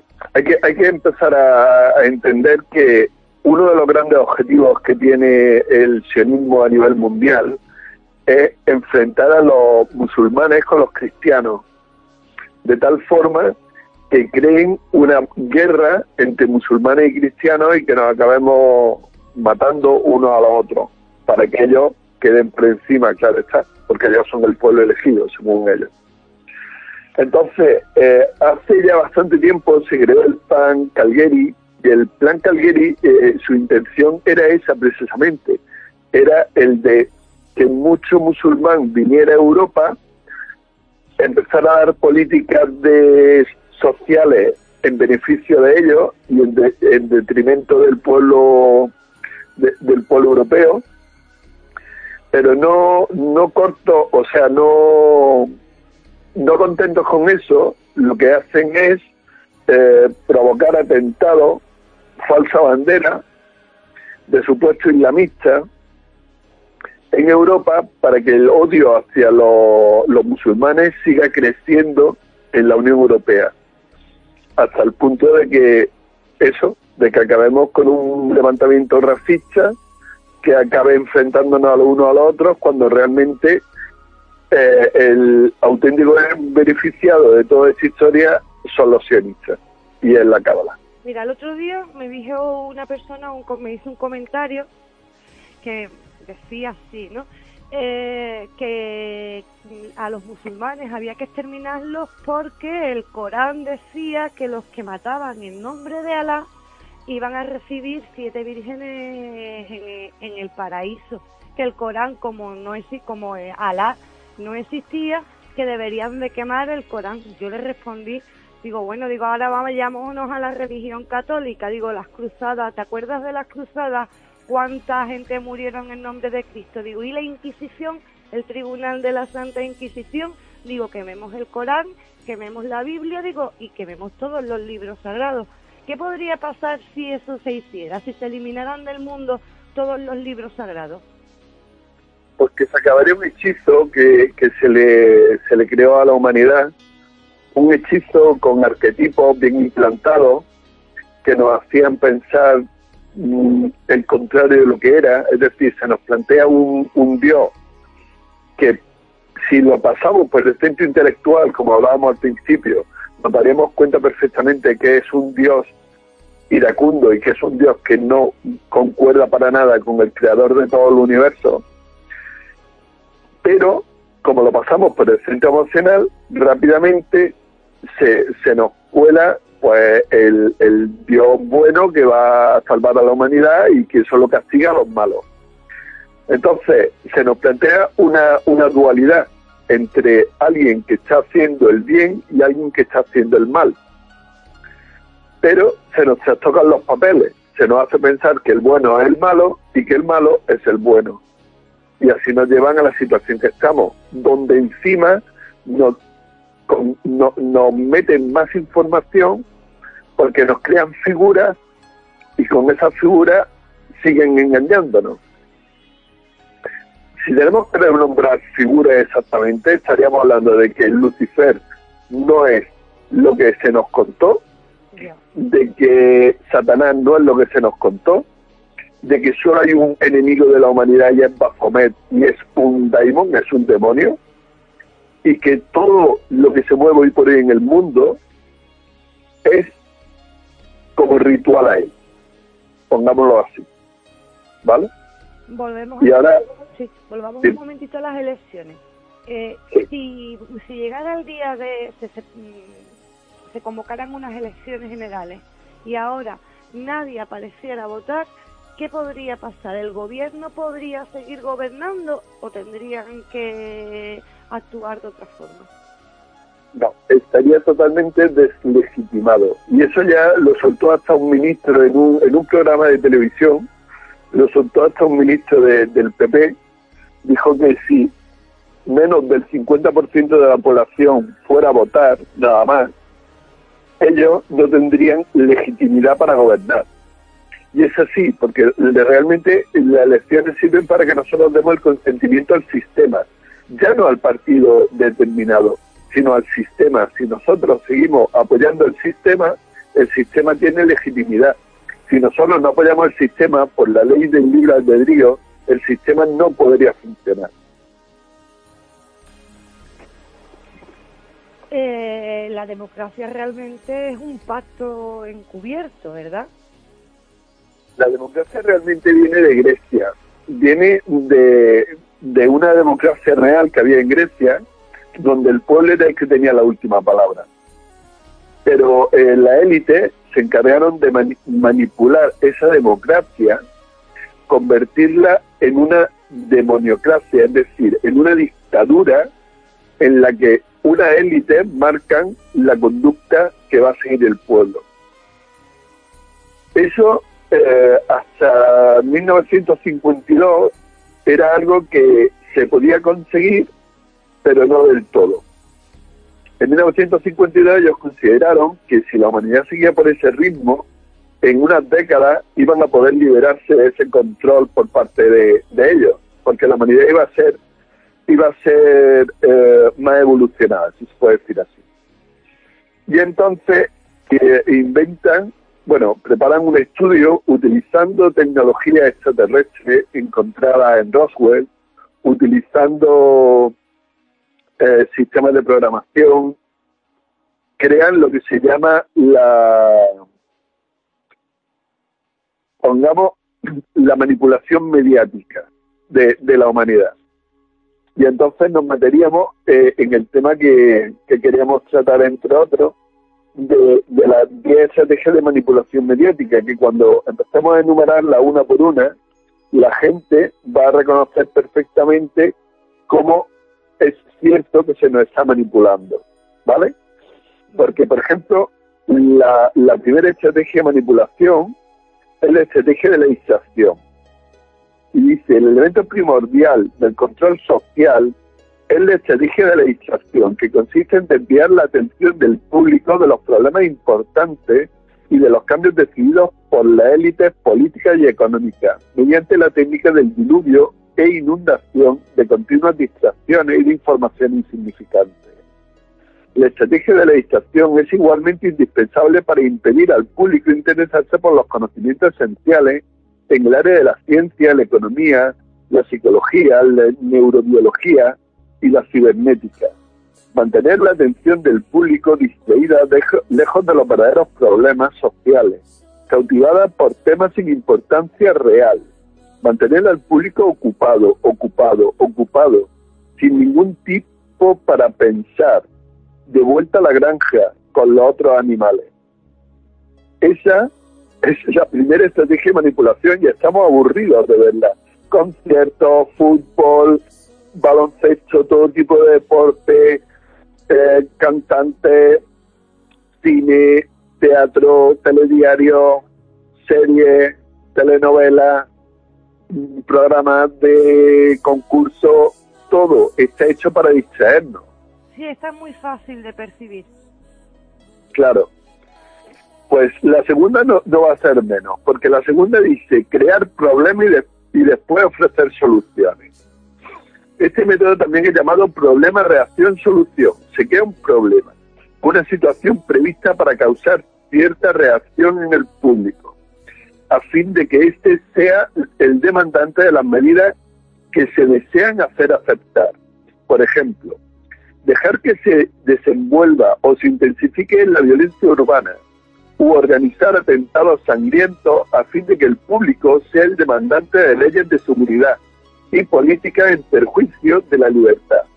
O también crear una crisis económica para hacer aceptar como un mal necesario el retroceso de los derechos sociales y el desmantelamiento de los servicios públicos. Bueno, suena de algo? Estamos viviendo. Pues voy a la tercera. La estrategia de la gradualidad.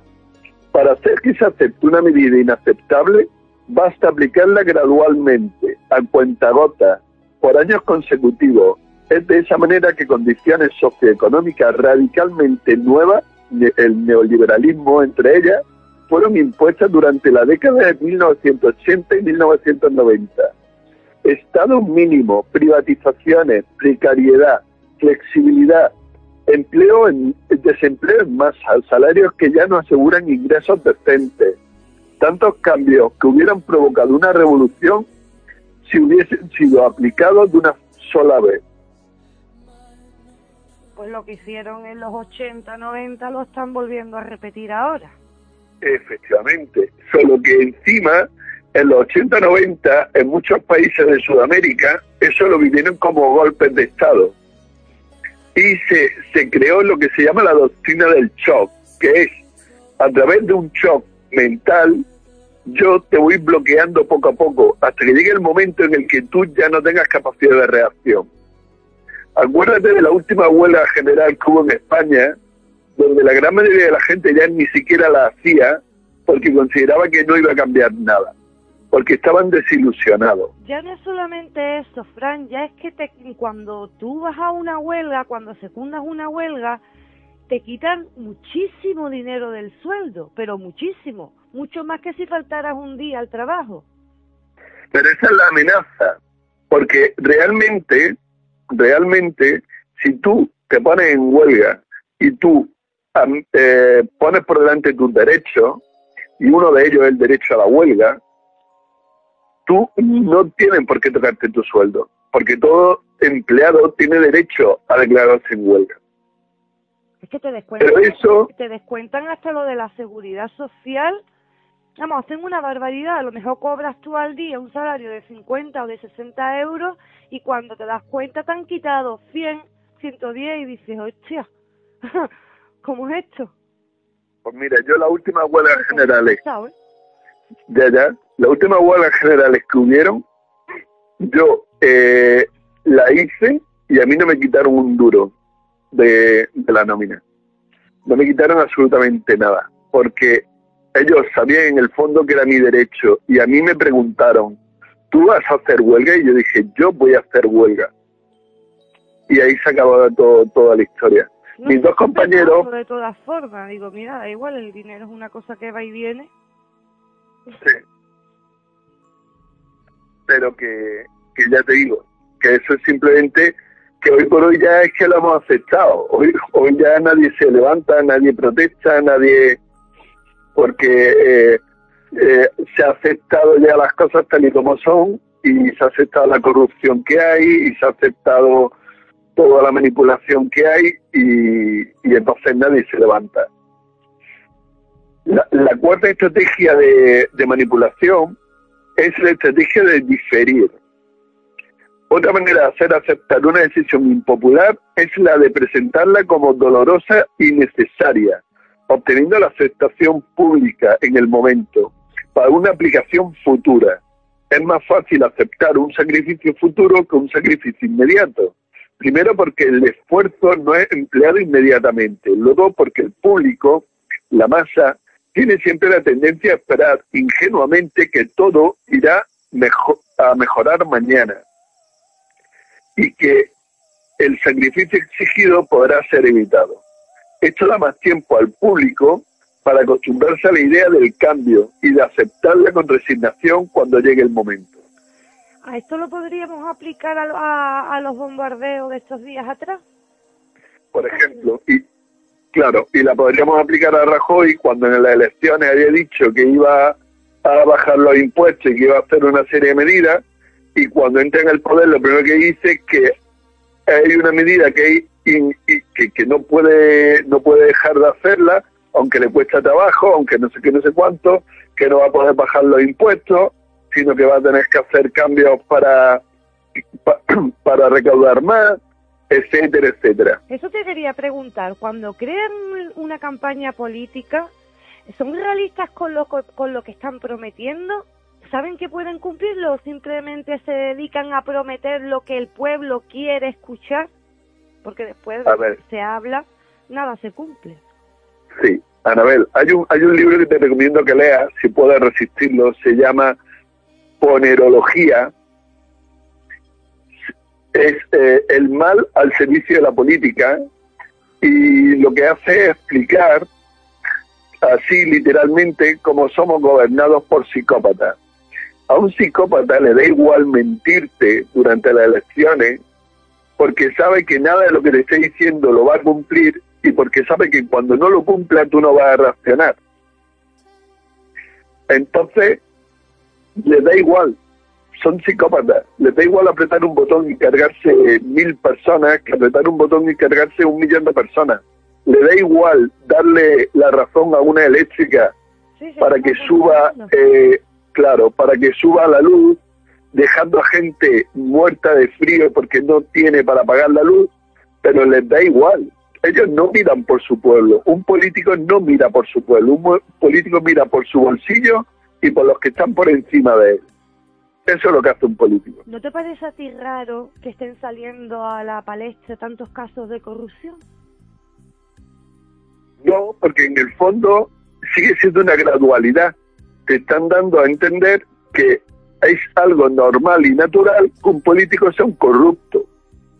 A mí, llegado un momento, un amigo me dijo, es que si yo fuera alcalde del pueblo, yo también robaría. Y yo le decía, pues vaya, vaya ejemplo me, eh, le estás dando a la gente, ¿no? O sea, si me estás diciendo que tú estás protestando porque los políticos roban y ahora si tú fueras político también robaría, así no avanzamos nunca. La clave está en que un político para empezar no debería tener sueldo.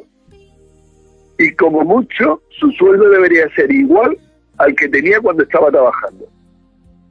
Hombre, un sueldo para subsistir sí, pero no los sueldos desorbitados que a Pero- que se le pagan. Por eso te digo, Ni, cuando el ni- ni una pensión vitalicia tampoco. Tú ya has terminado tu trabajo fuera y trabajas como trabajamos los demás. Claro, exactamente. Pero eso no ocurre. ¿Vale? Dice la quinta, la quinta maniobra, la quinta estrategia, dice dirigirse al público como criaturas de poca edad. La mayoría de la publicidad dirigida al gran público utiliza discurso, argumentos, personajes y entonaciones particularmente infantiles, muchas veces próximos a la debilidad, como si el espectador fuese una criatura de poca edad o un deficiente mental. Cuanto más se intente buscar engañar al espectador, más se tiende a adoptar un tono infantilizoide. ¿Por qué?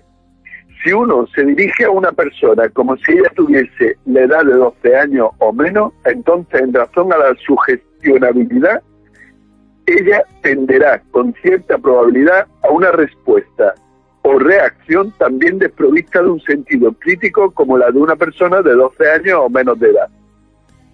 ¿Queda claro? O sea que encima nos tratan como a gilipollas. Sí, efectivamente. Pero va más allá, porque dice utilizar el aspecto emocional como mucho más que la reflexión. Dice, hacer uso del aspecto emocional es una técnica clásica para causar un cortocircuito en el análisis racional y finalmente al sentido crítico de los individuos. Por otra parte, la utilización del registro emocional permite abrir la puerta de acceso al inconsciente para implantar o injertar ideas, deseos, miedos y temores, compulsiones o inducir comportamientos. ¿Comprende ya por qué los políticos van al emocional? Sí. Porque es, la mejor forma de manipularnos. Claro, claro. Ten en cuenta que este documento se, creó, se, se escribió en 1954 por la élite, por el Club Bilderberg, que en 1978 se saca literalmente a la luz. bueno, se saca no, se ratifica el, eh, eh, por escrito toda esa información, ¿vale? Porque se cumplen los 25 años de cuando empezó todo, todo ese proceso y que en 1980 y te digo exactamente donde en 1900 creo que era en 1986 en 1986 eh, sí, en julio de 1986 sale como quien no quiere la cosa dentro de unos muebles eh, eh, de una fotocopiadora en una subasta de la Armada estadounidense. ¿Vale? Curiosamente sale a la luz en ese momento, pero cuando tú ves el documento oficial te das cuenta de que hay un montón de políticas y un montón de maniobras de hechas puestas en marcha y que estaban todas muy, muy avanzadas. Entre ellos el famoso tema de, del microchip para controlar a la humanidad. Eso a mí me da pavor. E- Es uno de los que están menos evolucionados, ¿vale? Esa, esa solo está en uno, en el nivel 1 cuando esa gente calcula hasta el nivel 5. O sea, toda maniobra, to- toda, toda actividad que ellos quieren implementar que esté en nivel 5 quiere decir que ya está completamente implementada en el planeta. Yo sinceramente, si llegara a hacerse obligatorio el ponerse el chip, yo cojo a mis hijos y, y- y me voy al campo. Dejo, Claro. Lo dejo todo. Claro. Esa, esa es la, ese es el planteamiento. Pero bueno, lo que intentamos es que todo salga a la luz como para que una vez que la gente tiene el conocimiento, ese conocimiento le hace que se acabe poniendo un, un antivirus y que ya nada de hecho le pueda afectar. Y ese es el camino que nosotros queremos coger, ¿vale? ¿Tú sabes cuál es el problema, Frank? Que es que hay mucha gente que lo ve como una medida normal, porque incluso yo he llegado a escuchar que nos lo piensan vender como para que eh, por si algún tener a nuestros hijos seguros por si algún niño se pierde el que como si fuera un perro Claro, claro. ¿Y no te acuerdas que durante mucho tiempo estuvieron dando mucho bombo a la campaña de los niños perdidos en los hospitales y todo eso? Pues era para ir programando, no era para ir haciéndonos ver que era necesario hacer eso para que los niños no se perdieran. Si está todo calculado y todo preparado desde hace mucho tiempo, ¿vale? es de vergüenza Claro, otra de, la- de las maniobras de manipulación es mantener al público en la ignorancia y la mediocridad. Atenta a esto. Hacer que el público sea incapaz de comprender las tecnologías y los métodos utilizados para su control y su esclavitud. La calidad de la educación dada a las clases sociales inferiores debe ser lo más pobre y mediocre posible, de forma que la distancia de la ignorancia que planea entre las clases inferiores y las clases sociales superiores sea y permanezca imposible de alcanzar para las clases inferiores. Por eso hoy en día se le hace a los niños unas pruebas en, en diferentes cursos y ya incluso esas pruebas determinan si ese niño ya tiene capacidad o no para ir a la universidad y te estoy hablando de pruebas que creo que se realizan en segundo, en cuarto y en sexto de, de, que- de primaria. Que tú por Claro. los exámenes que un niño hace en su escuela primaria, tú no puedes ya decir eh, vamos ya a dirigir su, su orientación académica para eh, en ese momento porque el, el ser humano está en una constante evolución Ya, pero ellos, ellos van a hacer eso porque los van a ir encaminando. Dependiendo de por dónde vaya el niño, ellos lo van a utilizar o no. Ten en cuenta que ellos necesitan cerebritos para que sigan manejando al resto de las masas, ¿vale?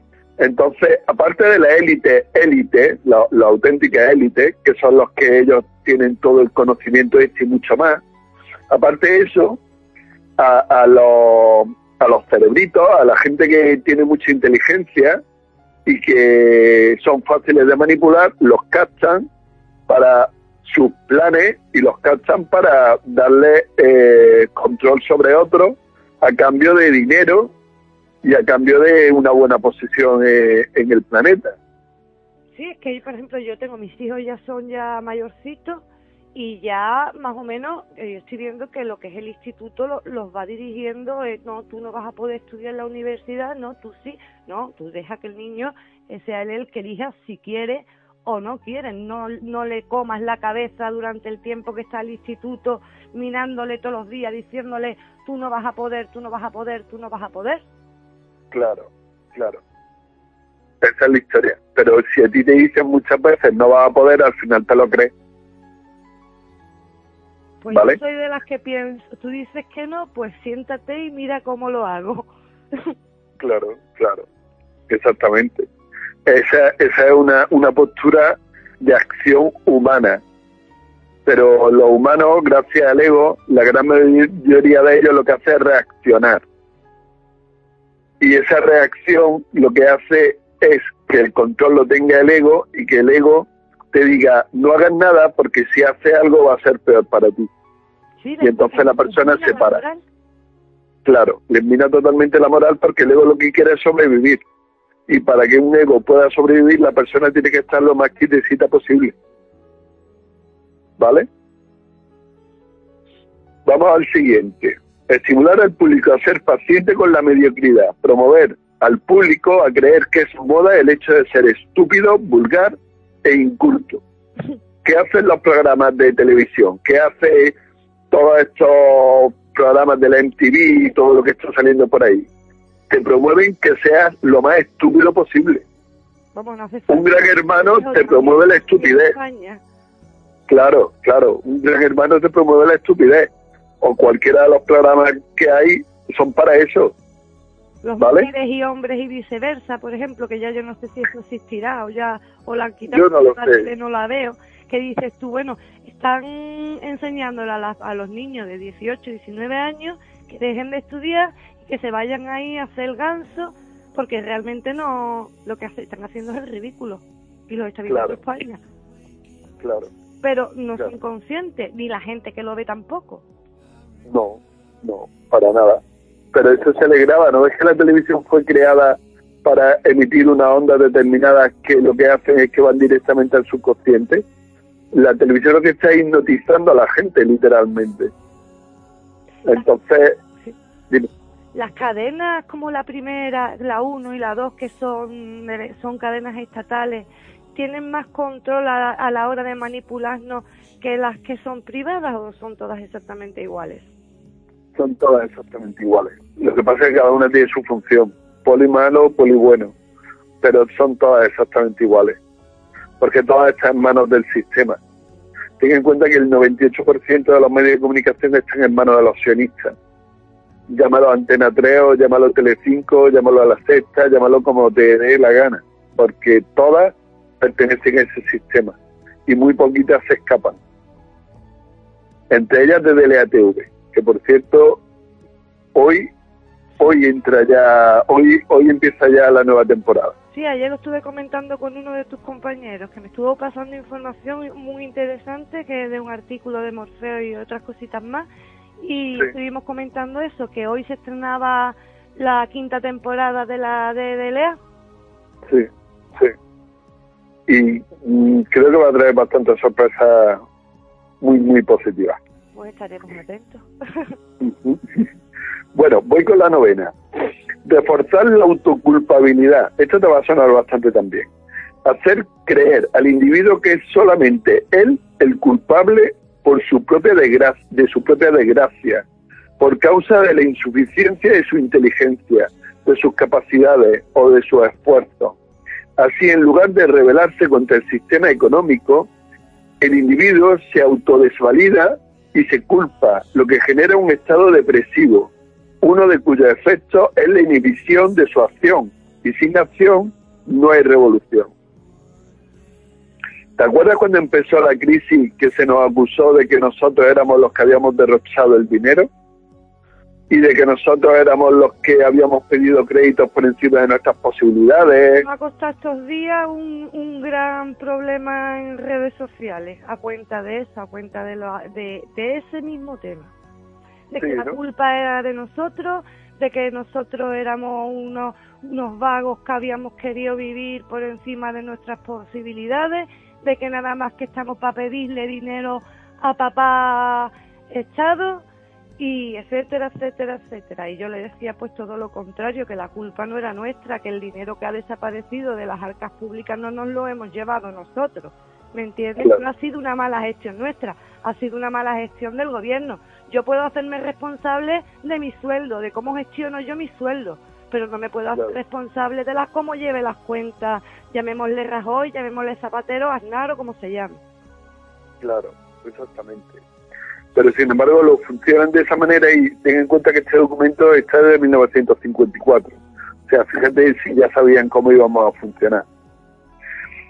Décima y última, conocer al individuo mejor de lo que ellos mismos se conocen. En el transcurso de los últimos 50 años, los avances acelerados de la ciencia han generado una creciente brecha entre los conocimientos del público y aquellos poseídos y utilizados por la élite dominante.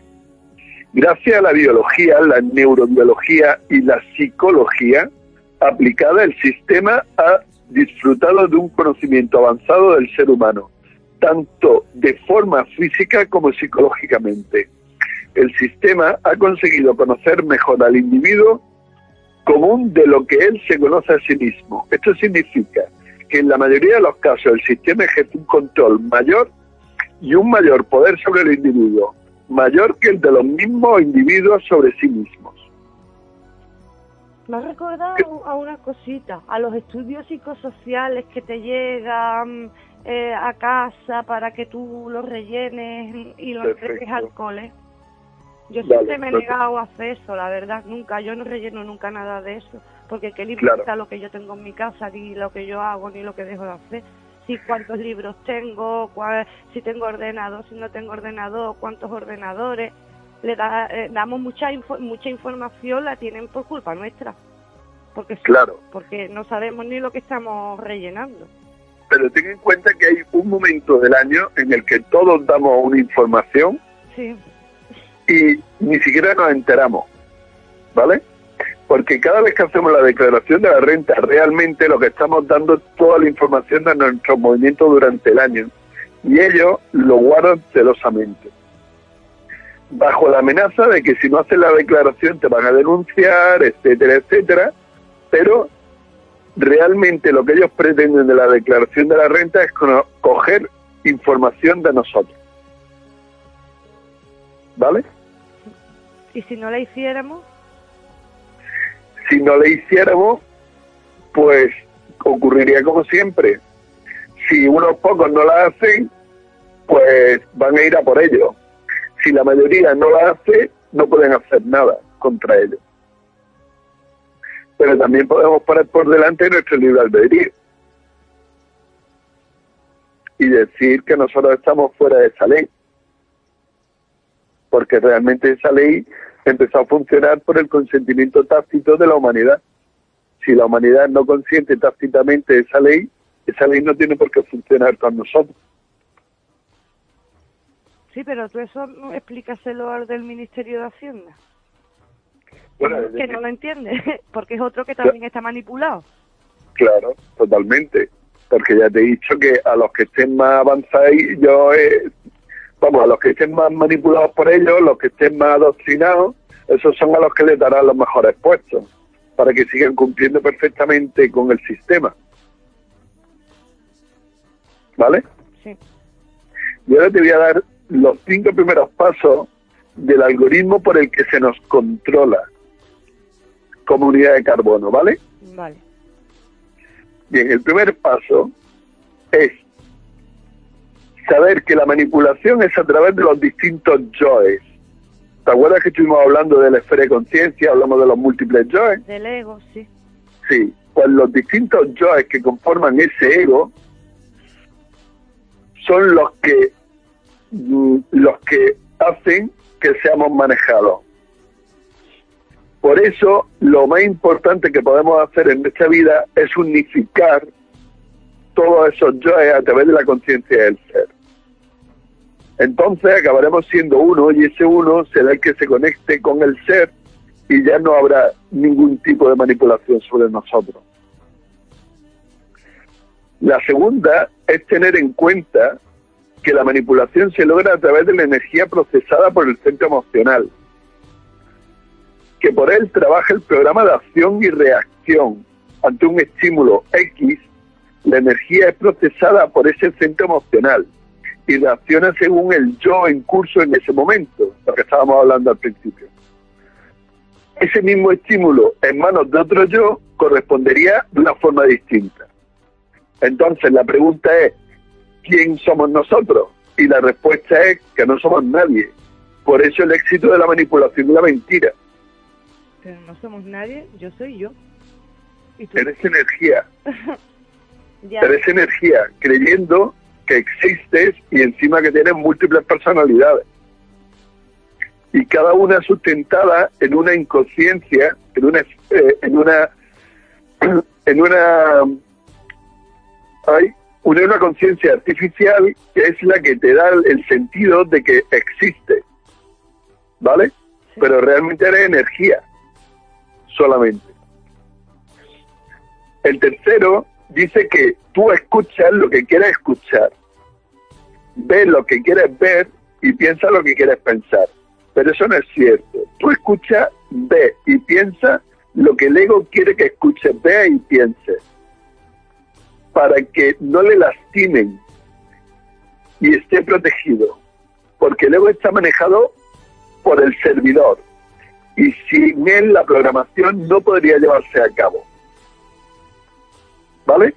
Por eso es el ego el que te está controlando en todo momento, porque es el ego el que va a filtrar todo lo que te, llegue a través de un centro virtual que es emocional, intelectual, que lo va a hacer que todo vaya en contra tuya, aunque no sea así exactamente.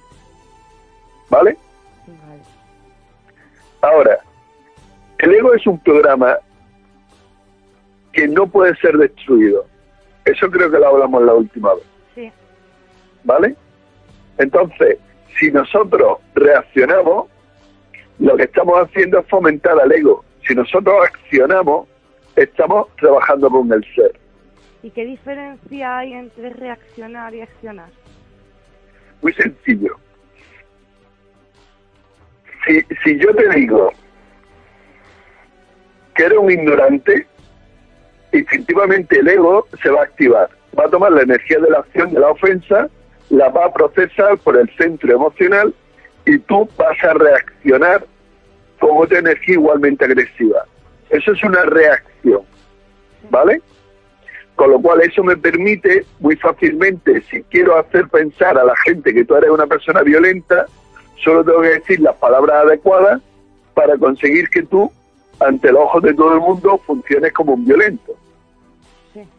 ¿Vale? Si yo te quiero mantener en el sueño, te diría que estás despierto, pero realmente estás dormido. ¿Vale?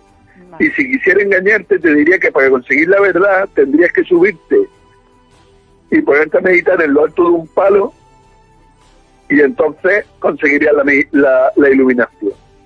Eso todo son reacciones.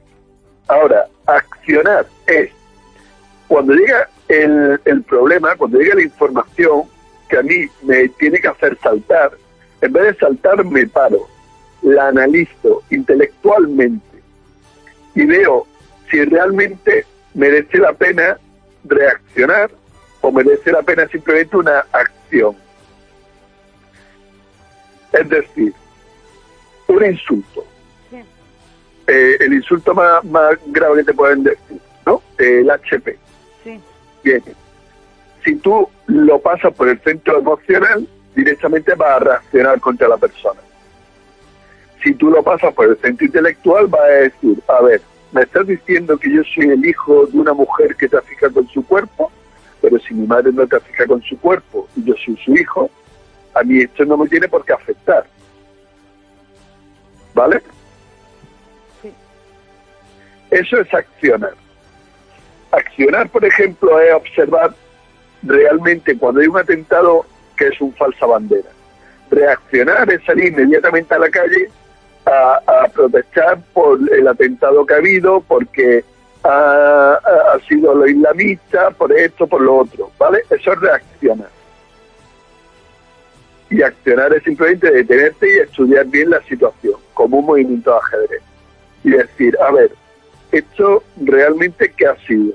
Y empezar a ver todas las noticias alternativas a las que te han puesto al principio.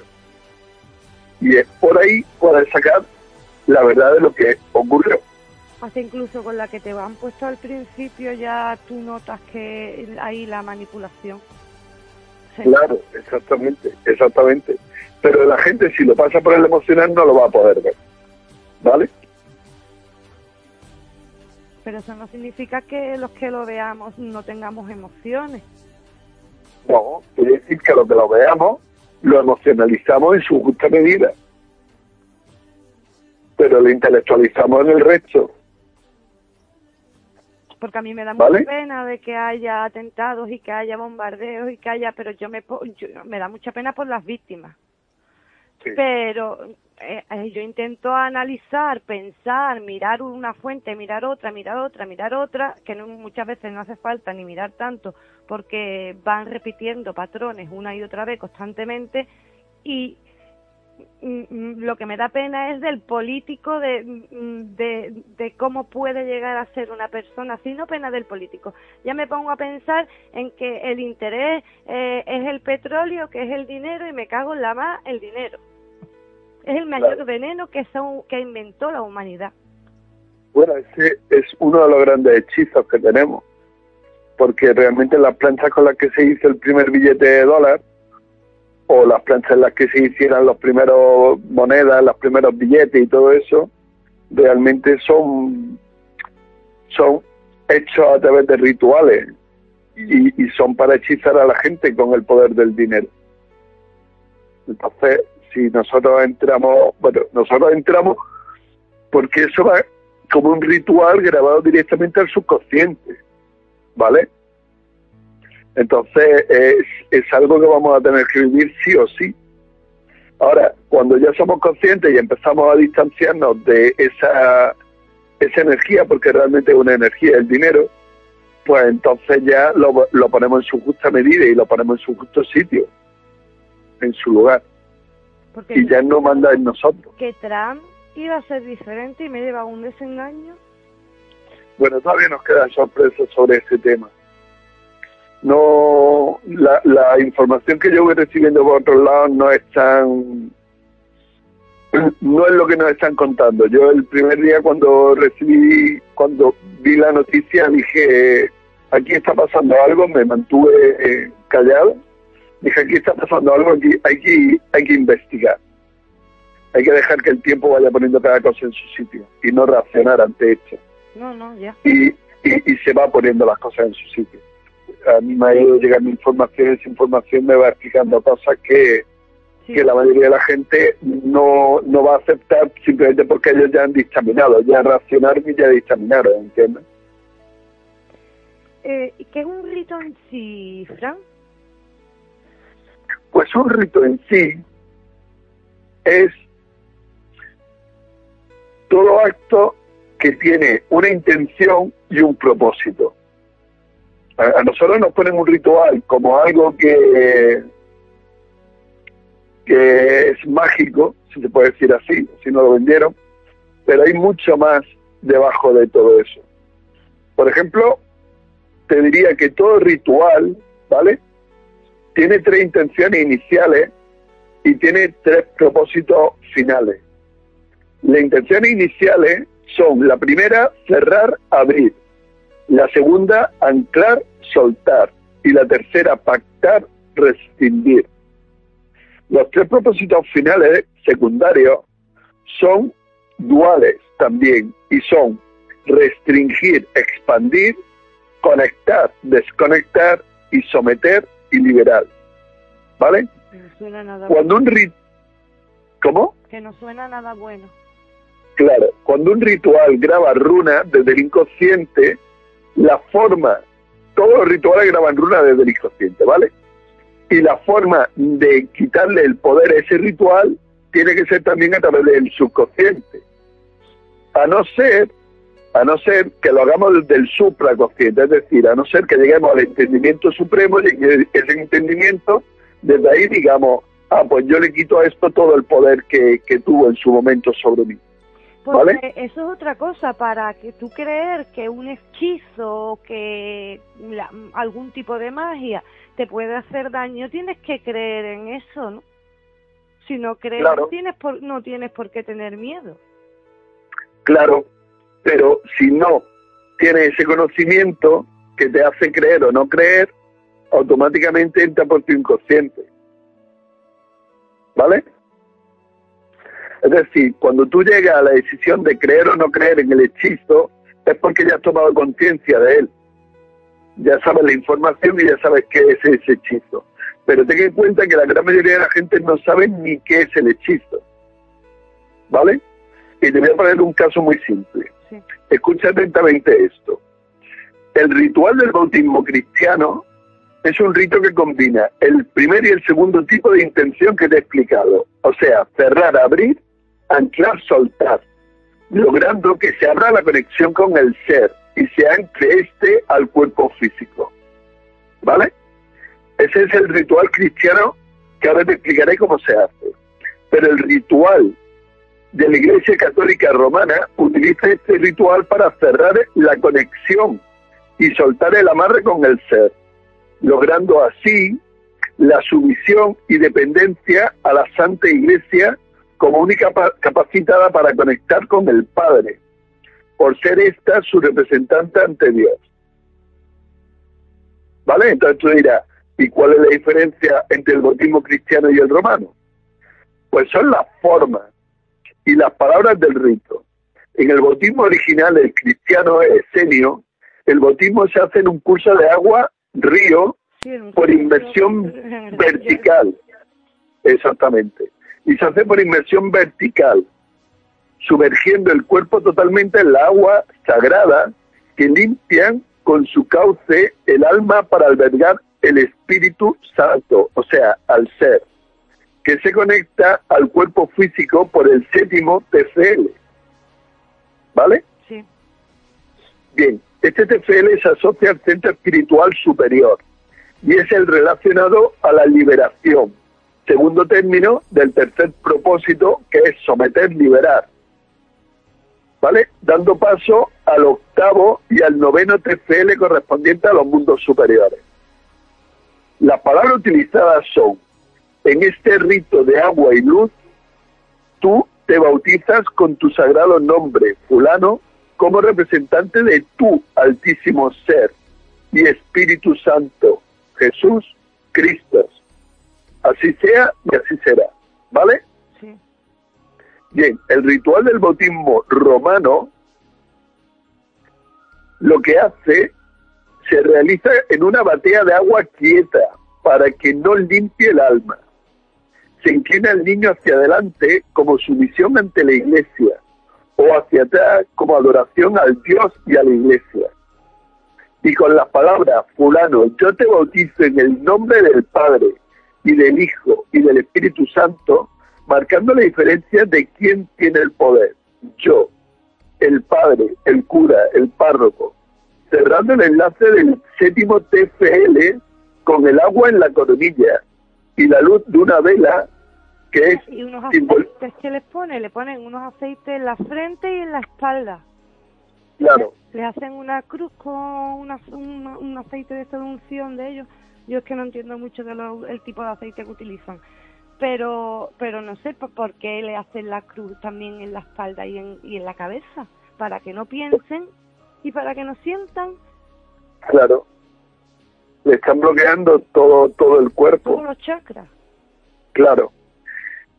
Sigo. El ser niño observado desde fuera, ¿vale? La vela, la vela que, que, que le ponen al niño exteriormente, es el ser, observándolo desde fuera, con lo cual ya lo han desconectado o aislado de la conciencia para evitar su futura expansión, remarcando en el nombre del Padre y del Hijo y del Espíritu Santo como una Trinidad fuera de él, logrando así activar el primer término del tercer propósito, someter, y aislando al octavo y noveno TFL de los mundos superiores.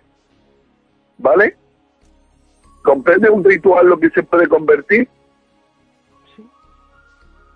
Pues ese ritual lo que hace es entregar a- al niño grabando su runa en el inconsciente y aunque no lo recordemos nosotros, lo experimentamos desde el trauma del espíritu encerrado e inhabilitado para expresar su propia energía del ser.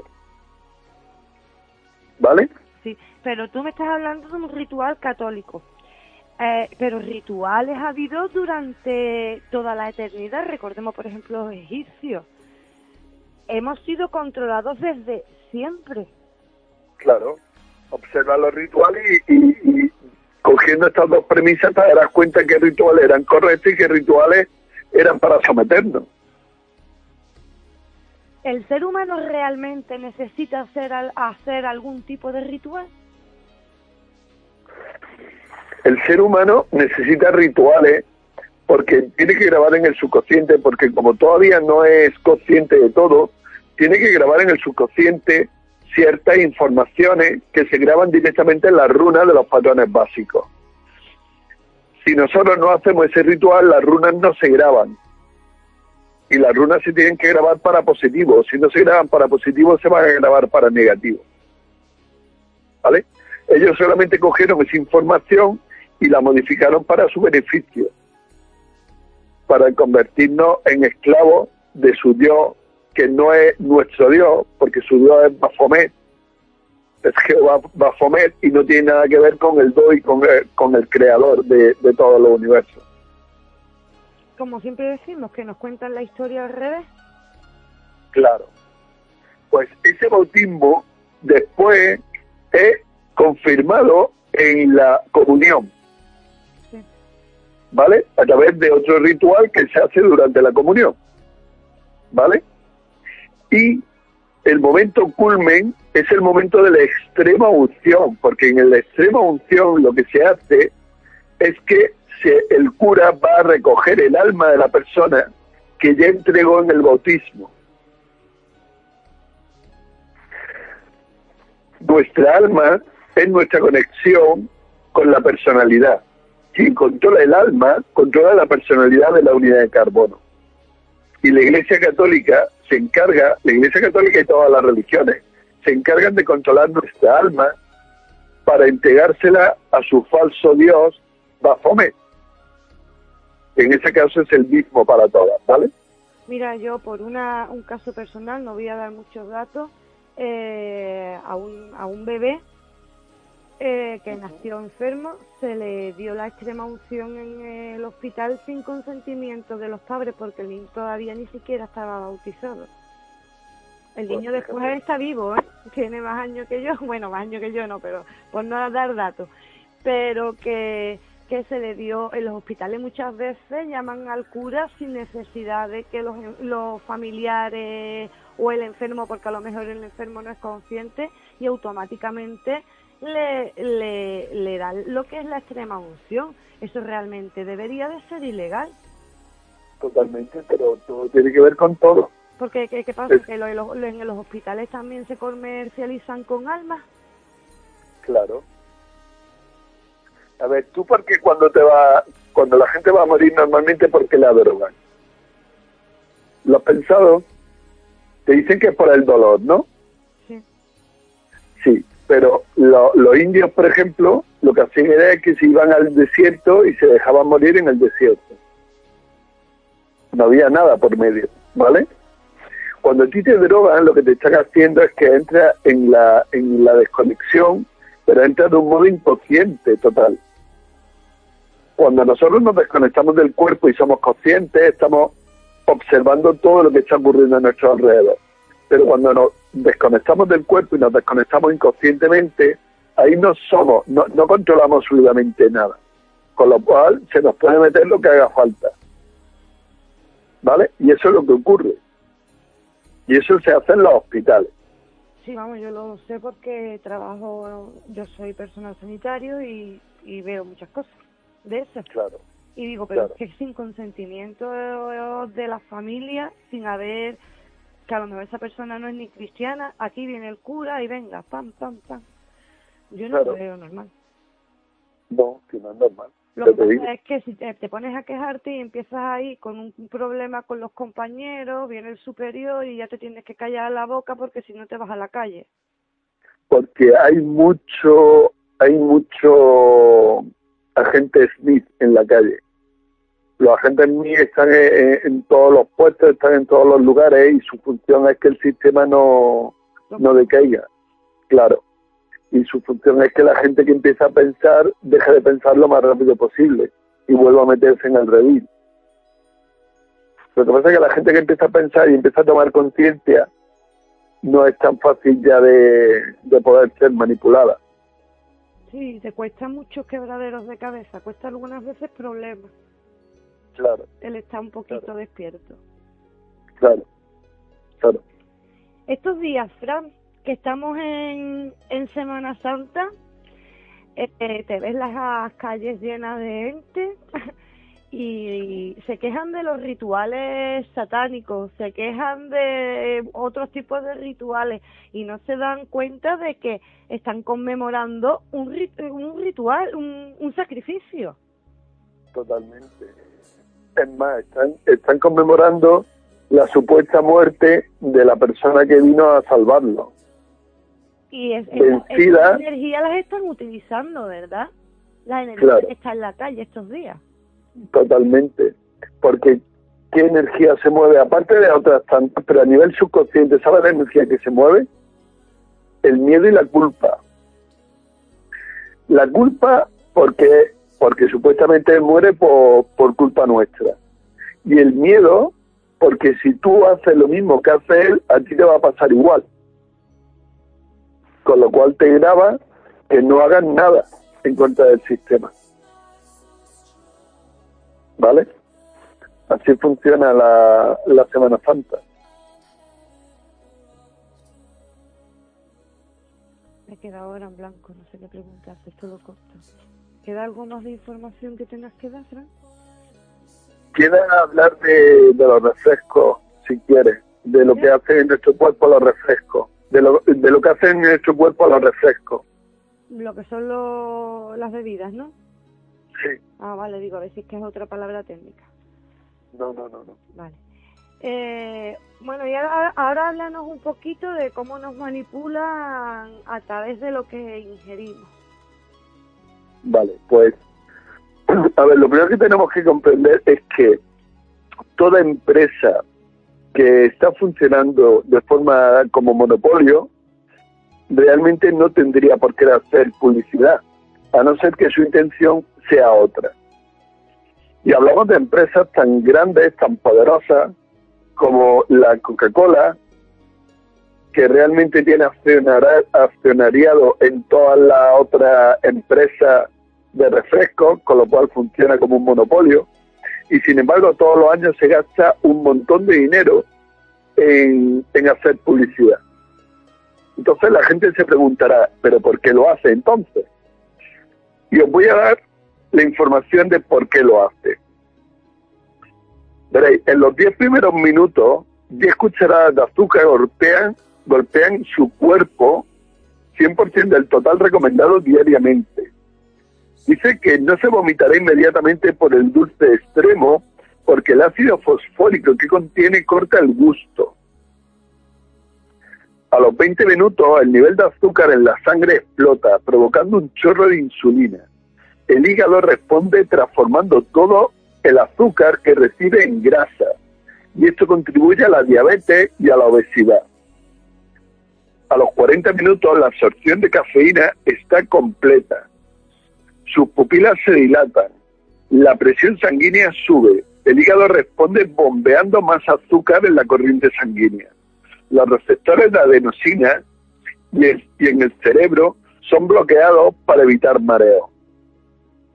A los 45 minutos, el cuerpo aumenta la producción de dopamina, estimulando los centros de placer del cuerpo. Físicamente funciona como la heroína. Por Dios. Ah, Bueno, también tenemos que recordar que la primera Coca-Cola, si no ando yo equivocada, se vendía en una farmacia. sí, exactamente. Pero me imagino que no sería igual que esta. No, hombre, claro, ahora está muchísimo más modificada, pero que el secreto de la Coca-Cola no puede ser que lleve cocaína. Claro. De hecho, la lleva. Sigo.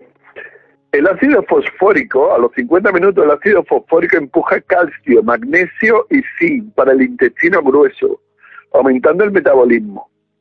Las altas dosis de azúcar y otros edulcorantes aumentan la excreción de calcio en la orina.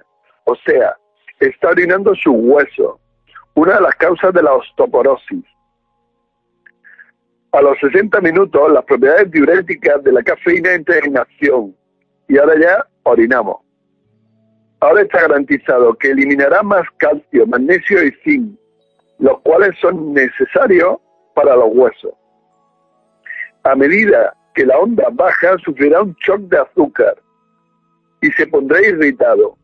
Así, pues tendrá que seguir bebiendo. Hay gente que se bebe dos litros de Coca-Cola en un día y se queda tan pancho. Yo antes me las bebía, ¿eh? He Sí, reconocerlo. Hace ya tiempo, muchísimo tiempo que no. Bebo o agua o zumos naturales o incluso las bebidas estas que vienen con sales minerales, los tipo acuarios y eso, que no sé si es recomendable o no. To- todas tienen azúcar. Todas tienen azúcar. Todas. Y las que no tienen azúcar te meten espartamo, que es todavía peor. O sea que estamos pillados por todos lados. Lo más sano es beber agua dentro de lo que cabe y ya está. Y té.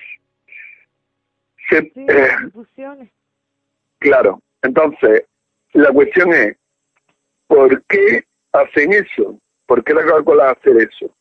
Y la respuesta es muy simple.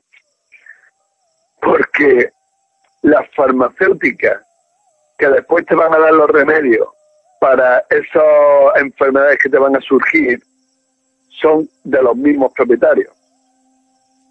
Con lo cual, eres un negocio a la hora de tomarte el producto y eres un negocio a la hora de enfermarte. Y cuando llega ese momento lo que hacen es buscar para que acabe siendo enfermo crónico, porque es donde está su mayor beneficio. Así pues, durante el programa de hoy hemos dado un repaso a todo, todo lo que son las manipulaciones que se pueden hacer, aunque quedan cosas en el tintero, pero eh, a grosso modo, estos son todos los tipos de manipulaciones con las que se puede controlar la unidad de carbón. Bueno, Fran, antes de irte, mmm, recuérdanos lo de los talleres, la fecha de los próximos talleres. Bueno, pues el 6-7 es en 6-7 de mayo es en Valencia, el 2021 es en Burgos y ha salido uno para el 10-11 en Barcelona. Sí, en el centro índigo. En el centro índigo, sí, exactamente. ¿Estará Vamos a hacer un... Con vosotros? Sí, Silvia va a estar, porque me ha dicho que ella quiere asistir. Pues, vamos, es muy interesante. Sí. recordamos a los oyentes eso, lo que dijimos la semana pasada, que si alguno quiere participar en, en estos cursos, en estos talleres, eh, pueden ponerse en contacto con nosotros para para para asistir, que suele hacer una reunión de unas 10 o 12 personas, ¿no, Fran? Sí, mm, 12 como máximo, Y la, porque es muy... Dime. ¿Y la carta astral? ¿La tienen Sí. que llevar o, o vosotros mismos se la podéis proporcionar allí? A ver, nosotros se la, se la podemos hacer, lo que pasa es que allí no porque habría que imprimirla. Vale. Entonces, eh, los que quieran asistir y no tengan carta pues se ponen en contacto con nosotros y ya nosotros se la proporcionamos. Pasos, vale, a seguir. Sí, ¿vale? Bueno, pues recuérdanos si quieres tu número de, de, de contacto por si alguno quiere ponerse en contacto contigo. Sí, el 717 700716. Y recuerda preguntar por Fran Mateo. y nada, Sí. pues espero que la, el estreno de esta, que es esta tarde, de lo de la DDLA, Sí, tiene que salir esta noche. Imagino que sobre las 11 de la noche más o menos hora España. será. Sí, Bueno, pues Sí. que, que estén pendientes, que estaremos pendientes del estreno de, de, de, de los compañeros de, de detrás de lo aparente y nada, que salga todo bien. Muchas gracias y te Vale. esperamos la próxima semana, Fran. muy bien. Gracias. Buenas noches.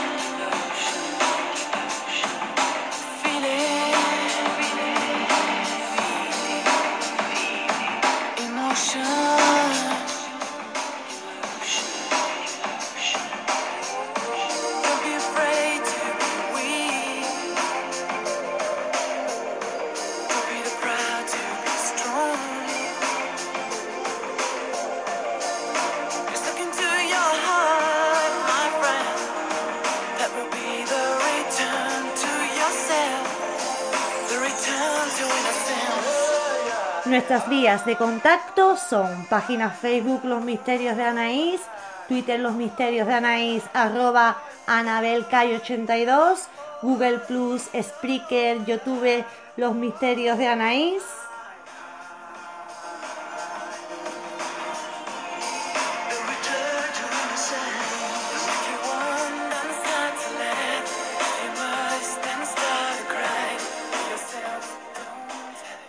Además, siempre podéis encontrarme en mi blog anareyesite.wordpress.com.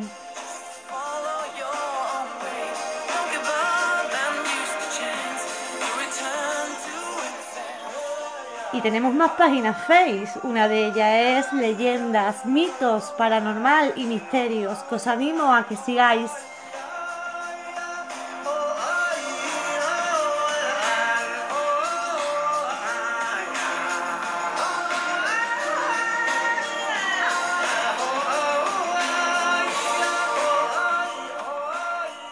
Además, tenemos muchos grupos. Tenemos Conspiraciones 3.0, Los Misterios de Anaís en mayúsculas, que es más grande. Los Misterios de Anaís en minúscula, que es más pequeño. Tenemos Despertar Conciencia. Tenemos Expedientes Misterios. Tenemos leyendas, misterios y leyendas del mundo, leyendas y misterios del mundo. ¿Os parece poco?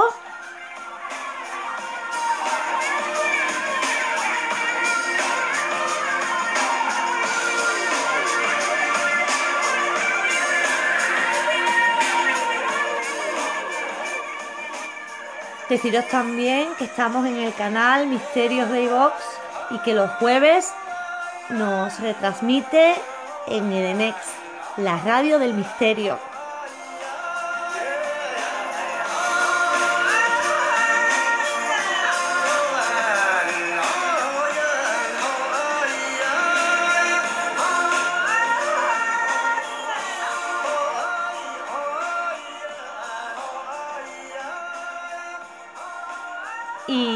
Jueves me podéis escuchar en mi sección de leyendas históricas en el programa Ciencia y Más Allá de Radio Cantillana en el 107.7.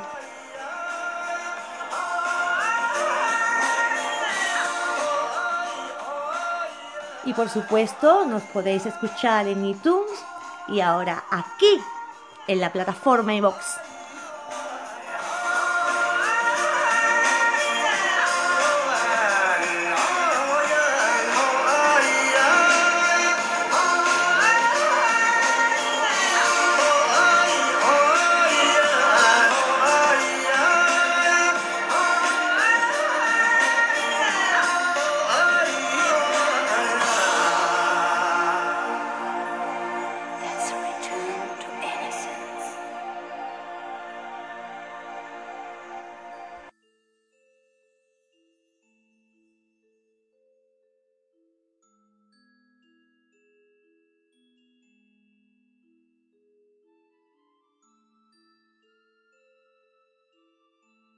Llegó el turno del rincón mágico y para ello tenemos con nosotros a nuestra compañera Maite del Sol. Buenas noches, Maite. Muy buenas noches, Anabel. Hablamos anteriormente sobre sueños premonitorios, después estuvimos hablando de sueños con difuntos y hoy vienes a hablarnos de, de los sueños telepáticos. ¿Qué es un sueño telepático? Sí, bueno, pues mira, eh, los sueños telepáticos llevan poco tiempo estudiándose, eso hay que aclararlo, sobre todo porque hasta no hace mucho no existían aparatos para poder medirlos y esto sé que puede sonar un poquito extraño, pero bueno, es la, es la realidad, es así. Entonces, eh, ahora ya se ha podido comprobar, se han podido comprobar empíricamente unos cuantos, eh, aunque también, para ser exacta, han intervenido pues otros factores como el aporte humano de las impresiones que los individuos pues pues pueden tener no un sueño telepático eh, eh, bueno en general el sueño hay que tener en cuenta que es, es un momento de gran relajación y por eso pues facilita la conexión física entre diferentes personas eh, las características, digamos, más importantes de este tipo de sueños, pues son que, por un lado son muy realistas, son unos sueños muy realistas, eh, con a veces representaciones casi fotográficas de la realidad, o sea, se, se ha podido demostrar esto.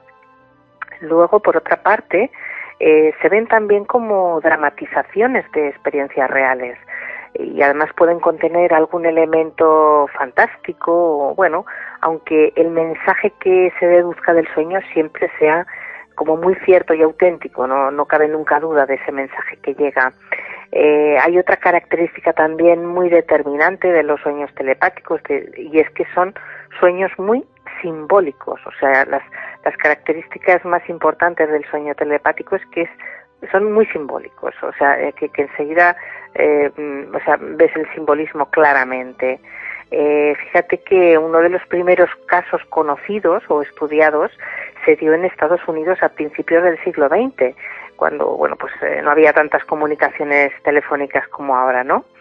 Y una mujer que había ido a visitar a su hermana a, a San Luis, pues antes de salir olvidó avisarle a su marido de que iba a regresar eh, de ver a su hermana pues en torno a las dos de la tarde. Y como no le quedaba otro remedio durante el viaje pues trató de establecer una comunicación telepática con su marido y se quedó dormida. Y mientras lo hacía iba repitiéndose a sí misma el mensaje como si fuera un telegrama. Le decía pues algo así como que llego en el tren de las dos espérame en la estación claro eh, después de todo esto, pues es lógico pensar que cuando bajó del tren el marido la estaba esperando en el andén, o sea, eh, pero él no había recibido el mensaje tal como ella se lo había enviado, eh, no como un telegrama mental, sino que eh, al despertarse de una pequeña siesta que el hombre había tenido, eh, después de comer sintió que ella llegaría y entonces pues eh, organizó todo, ¿no? Eh, o sea, mm, fíjate, es, es muy sencillo, es, es, algo tan simple como eso. Es el, el, primer el primer caso que tenemos constancia de que de que fue un sueño telepático que ha quedado registrado. Eh, se producen, desde luego, um, a pesar de, de, este caso que he contado así, que es como muy genérico, eh, todavía continúa siendo un misterio que la telepatía pueda establecerse entre varios individuos que, que estén durmiendo al mismo tiempo. No tiene que ver con nada mágico, ni sobrenatural, ni misterioso, ni con hechizos o algo por el estilo, que hay gente que, bueno, que le da por pensar de todo, ¿no?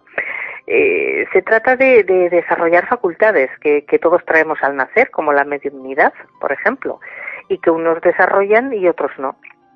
Entonces, eh, pues aprender cómo enviar mensajes telepáticos a través del sueño no es muy difícil, pero lo que sí que requiere es práctica. ¿Se pueden mandar este tipo de mensajes de forma consciente? De forma consciente, por supuesto por supuesto que se pueden mandar de, y además eh, hay casos muy muy evidentes o sea se, se sabe que, que bueno pues eh, que hay mucha mucha fuerza en esto no eh, fíjate eh, hay un libro eh, o sea cuando imaginamos la comunicación telepática onírica muchas veces vemos que, que que bueno, que son dos personas que tratan de comunicarse enviándose señales bidireccionales y, y, bueno, pues para ver si, si esto pues puede, puede darse, ¿no?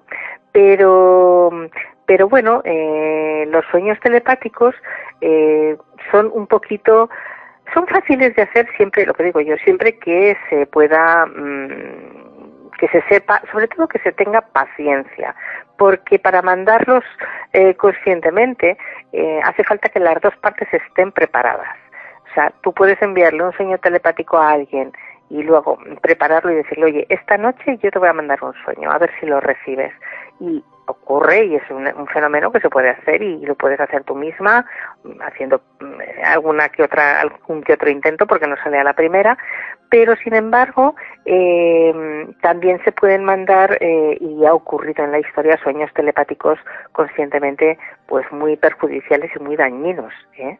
y de hecho de eso hay mucha información mucha eh, y, y, bueno, pues se, se podría hablar de, de casos eh, bastante especiales. ¿eh? Eh, porque fíjate, eh, Carl Jung aprobaba esta idea, decía que el subconsciente de dos personas se puede comunicar perfectamente entre sí durante el sueño, sobre todo al alcanzar la fase más profunda. Esto sí que es importante en ese momento. Eh, y él, de hecho, estaba tan seguro que a este fenómeno le llamaba transferencia onírica. Decía que, que a pesar de que los sueños sean, pues bueno, un acto inconsciente de nuestro cerebro, eso es una evidencia, pues eh, se pueden controlar, al menos de una manera parcial, eh, por esas dos personas que quieren establecer una conexión onírica más, eh, más profunda. Eh, Jung explicaba que, bueno, existen personas que tienen la peculiaridad de ser receptivas y que por esa razón, pues tienen sueños telepáticos frecuentemente. Él realizó muchos estudios a este respecto, pero la pena es que eh, con el paso del tiempo, toda esta casuística se ha metido en el saco de los sueños extrasensoriales. y los estudiosos de ahora, los, los modernos, pues los han dividido en las categorías de telepáticos, precognitivos y clarividentes, lo cual pues eh, deja un poco cojo el tema de los sueños telepáticos cuando tiene mucho, hay mucho ahí debajo por estudiar, ¿sabes? O sea, porque además eh, también se aplican o, explican las, ambas cosas algunos casos de los de Yavi, eh, donde la bueno pues dicen que la paramnesia no puede alegarse como causa de que se hayan producido. La paramnesia es, es, una alteración de la memoria que tiene una persona o sea cuando se altera la memoria y crees recordar una situación que realmente no ha ocurrido o bien que modificas algunas circunstancias de, de, de circunstancias que o sea de sucesos que ya se han producido eso es una paramnesia me pasaba más cuando era más niña iba a los sitios y tenía la sensación de los de Yaví de haber estado ahí. Ya de mayor no, no me pasa tanto, pero de pequeña sí. Sí, a mí me ocurría también. De niña tenía muchos de Yaví y ahora ya no tengo tantos. Eso conforme vamos avanzando en los años, conforme nos vamos haciendo más mayores, eh, no tenemos esa capacidad. Dicen la perdemos, mejor dicho.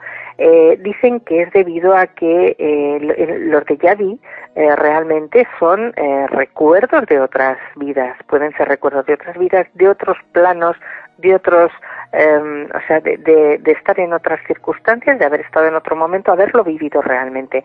Ahí también los neuro, todos los neurólogos, los científicos de ese ramo dicen que son pequeños fallos que sufre el cerebro, o sea, pero es muy curioso que la mayoría de las personas, yo por eso soy un poco escéptica con muchos científicos, con las teorías científicas.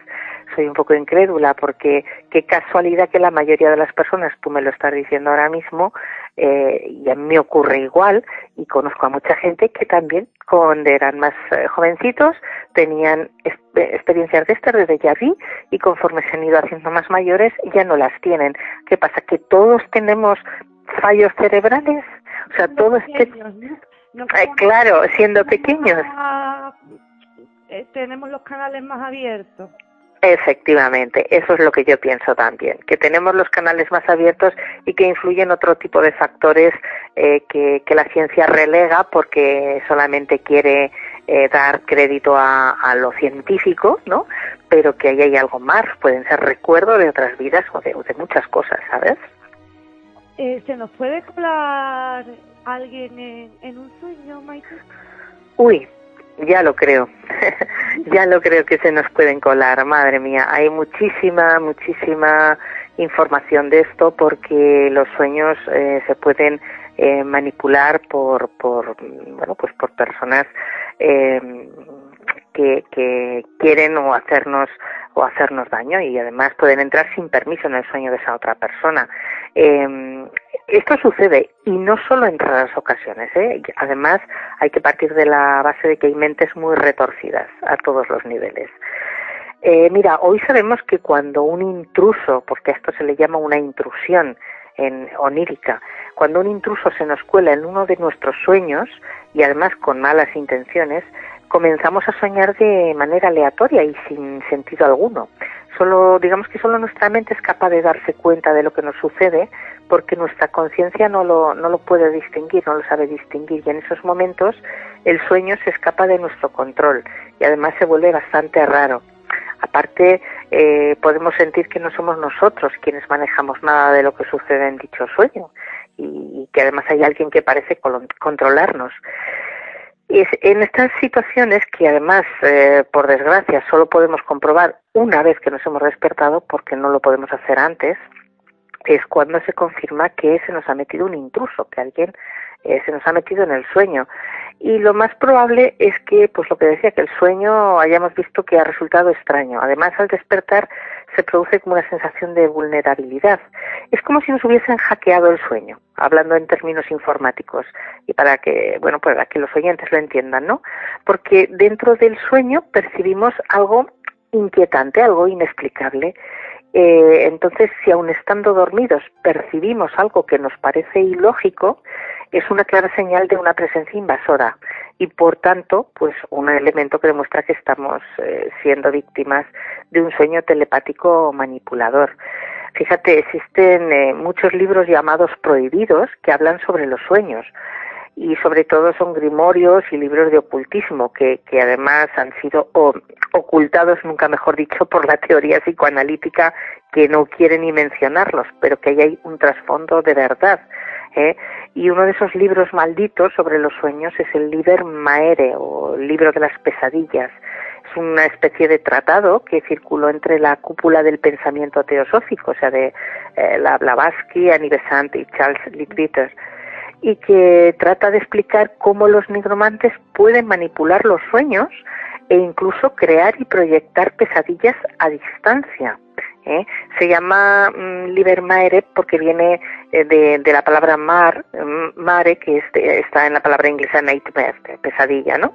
Y las maeres son una especie de demonios nocturnos similares a los incubos y sucubos que podrían introducirse en nuestros sueños y crearnos eh, pesadillas y este libro presenta la teoría de que es posible hackear los sueños y crear pesadillas que son producidas de forma consciente y posteriormente las proyectan telepáticamente sobre un individuo concreto y, bueno, pues lo, manipulan. ¿eh?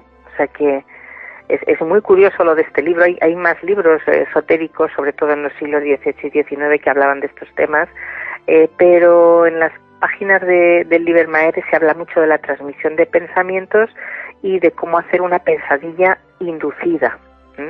Y estas pesadillas que, que dice el Libermaere, eh, pues son conocidas como sueños invasivos. O sea, pesadillas que no son completamente nuestras, pero que aprovechan pues nuestro caudal de deseos reprimidos eh, pues para cobrar forma y que nos las envían, por supuesto, que se pueden manipular, ya lo creo. Sí. ¿Podemos elegir lo que queremos soñar? Bueno, eso es, eso es algo muy relativo. Eh, es difícil, es muy difícil conseguirlo. Eh, por supuesto, los que están las personas que están familiarizadas con los viajes astrales o que tienen facilidad para realizar, para tener sueños lúcidos, pues ahí digamos que está ese margen de frecuencia, de ese margen, esa pequeña horquilla para decir, mira, he tenido un sueño eh, que he podido hacerlo como yo he querido, he podido viajar a un sitio donde yo quería, o he podido manipular este sueño internamente para que se produzca como yo quiero, pero solamente cuando hablamos de sueños lúcidos y de viajes astrales. En ningún otro caso podemos decidir lo que queremos soñar. Ahora bien, existen técnicas, eh, de hecho yo mm, conozco unas cuantas y las he aplicado en mi vida y las he contado las también a personas que lo han necesitado, les he ayudado con ello, eh, donde puedes em, pedir ayuda en el, para que antes de dormirte, para que en el sueño te venga una respuesta a una cuestión que tienes, eh, pero eso ya son técnicas un poquito para obtener respuestas o algo así. Pero soñar lo que deseamos, no, así, mm, francamente, no, salvo que hagas un sueño lúcido o un viaje astral. ¿Por qué se asocia este tipo de sueños con la física cuántica? Bueno, mira, eh, la física cuántica, eh, que ahora está de gran, eh, de, de, mucha, sí, pues propone que toda la energía y la materia del universo están conectadas. Entonces, claro, pues todo lo que afecta a una porción minúscula de, del todo afecta también al todo. Ya sé que parece esto un trabalenguas, pero bueno, eh, yo lo que entiendo es que eh, pues nuestra mente eh, no está al margen de esa conexión que hay entre todo, ¿no? Entonces, pues nuestra mente se enlaza de una forma que, que no logramos comprender del todo y que por eso mismo nos deja a veces una sensación de asombro o inquietante que se traduce o se, se, se extrapola también a los sueños. pero yo pienso que más que nada la física cuántica eh, va asociada más que a los sueños telepáticos a los sueños compartidos, que difieren un poquito de los sueños telepáticos, porque una cosa es soñar con las mismas personas y, sucesos y otra es muy distinta es soñar el mismo sueño. ¿Eh? O sea, hay una pequeña diferencia. Eh, la física cuántica ha arrojado mucha luz sobre, sobre esa interconexión que decía yo de todo el universo, ¿no? y, una posible explicación es el entrelazamiento cuántico, creo yo, eh, que es lo que permite pues que, que bueno, pues que, que si hay dos electrones que se crean juntos y, y, tú con tu mente mandas uno al otro lado a un, sitio, pues otra persona o te puede responder inmediatamente. Entonces, pues bueno, quizá por eso está muy asociado a la física cuántica. Está investigando mucho el tema de los sueños. Por fin, me alegro, porque hasta ahora la física cuántica se centraba en otros temas. Eh, pero ahora parece que empieza a meterse en el mundo de los sueños y viendo que además eh, van mucho más allá eh, de, ser una simple eh, manifestación del cerebro humano, ¿no? O sea, como que, que, hay algo más y consideran que los sueños trascienden al espacio y al tiempo y que se pueden compartir sueños con, con cualquier persona que haya vivido alguna vez. Entonces, ahora la física cuántica ya nos habla de que podemos acceder al inconsciente colectivo de toda la humanidad a través de los sueños. Fíjate qué bonito. A los registros akáshicos. Pues sí, exactamente, a los registros acásicos, que es donde está el inconsciente colectivo de toda la humanidad, efectivamente. ¿Se pueden comunicar telepáticamente a través de los sueños las almas gemelas? Eh, sí, por supuesto, por supuesto que, pueden comunicarse, porque vamos a ver, em, en dos personas que tienen un vínculo tan grande como es el de, el de ser almas, almas gemelas, eh, pues eh, siempre que perdura algo, aunque se, aunque se separen, eh, siempre perdura algo. Incluso aunque no se conozcan. Incluso aunque no se conozcan. Es algo genético, hay una unión, precisamente lo que estaba comentando ahora de la física cuántica y de la unión de todo, de que todo está interconectado en el universo, pues eso también afecta lógicamente a los seres humanos y a personas que, que son gemelas y que, bueno, han sido separadas al nacer y no se han vuelto a ver ni, a ni se conocen, pero han tenido ahí un vínculo, siguen teniendo ese vínculo, ese vínculo que traen de, de, la vida intrauterina, por así decirlo, o quién sabe de dónde viene eso, porque podemos hablar aquí de vidas pasadas para los que crean también en ello. Entonces, eh, eh, algo que, que, los estudiosos eh, se hacen en la actualidad con el tema de los sueños eh, es si realmente se pueden comunicar las almas gemelas y esa posibilidad existe. El problema, pues, es, es probarlo, ¿eh? es probarlo y, claro, pues sí, sí es posible, es posible y además, eh, fíjate, cuando soñamos lo que realmente resulta más difícil de controlar eh, de manera voluntaria es nuestro cuerpo. Pero en cambio lo que sí que podemos hacer es eh, manejar nuestra mente y entonces, eh, pues, como decíamos, los sueños telepáticos se pueden manejar. O sea, los puedes mandar a una persona, los puedes. Entonces, las almas gemelas, aunque no sean conscientes, hay un vínculo tan grande entre ellos que tienen muchos sueños telepáticos. Fíjate, en, recientemente Stanley Krippner, que es un profesor de psicología en la Universidad eh, Seabrook, en California, mm, declaró, eh, decía que existe mucho material clínico apoyando la, posibilidad de estos efectos telepáticos entre gemelos ¿eh? y ocurridos en sueños, por supuesto. lo que pasa es que, según sus propias palabras, el enfoque experimental eh, pues no se ha podido realizar hasta que la bueno pues la psicotecnología de laboratorio todo lo que antes mencionaba de la ciencia pues no ha estado disponible y por eso ahora lo están estudiando con gran interés sobre todo entre gemelos y mellizos para para poder comprobarlo con más ya con con datos eh, pues científicos. Pero pero realmente sí sí se pueden comunicar. Es, algo que es eh, y, lo que pasa es que eh, como es obvio estas personas los gemelos si tienen sueños telepáticos o los mellizos no los si no se conocen no lo sabrán dirán fíjate pues he soñado que era yo o que estaba haciendo esto y a lo mejor no era él era su hermano o su gemelo o su mellizo me entiendes pero sí sí sí se pueden comunicar perfectamente hay quienes dicen que este tipo de sueños van seguidos del deseo de imponer una idea o un criterio a otra persona. ¿Qué hay de verdad o de mito en esto, Maite? Bueno, vamos a ver. Eh, mira, cuando imaginamos eh, mm, la comunicación telepática onírica, pues eh, lo que ya comentaba antes, siempre siempre son, vemos dos personas que tratan de, comunicarse y tal, pero es lo que antes mencionaba. a veces entran personas en nuestros sueños y nos imponen ideas o criterios. Y eso pues eh, no se puede es, es, lo de hackear los sueños que, que decía antes no eh, eh, vamos a ver hay, hay mito y hay realidad las dos cosas.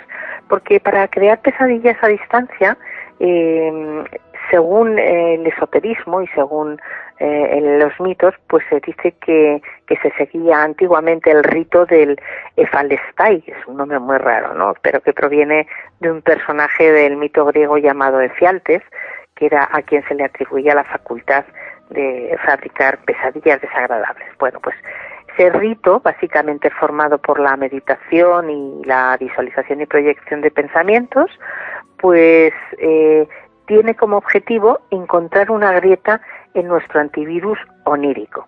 A ver, para que esto se entienda, vuelvo a hablar en términos informáticos sencillos.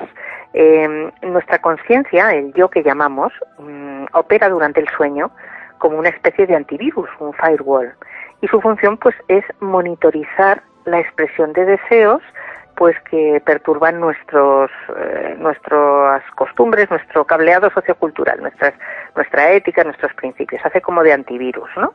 Entonces, el inconsciente por su parte trabaja elaborando ficciones, sueños que le permiten expresar esos deseos reprimidos, pero sin alertar al antivirus de nuestra conciencia.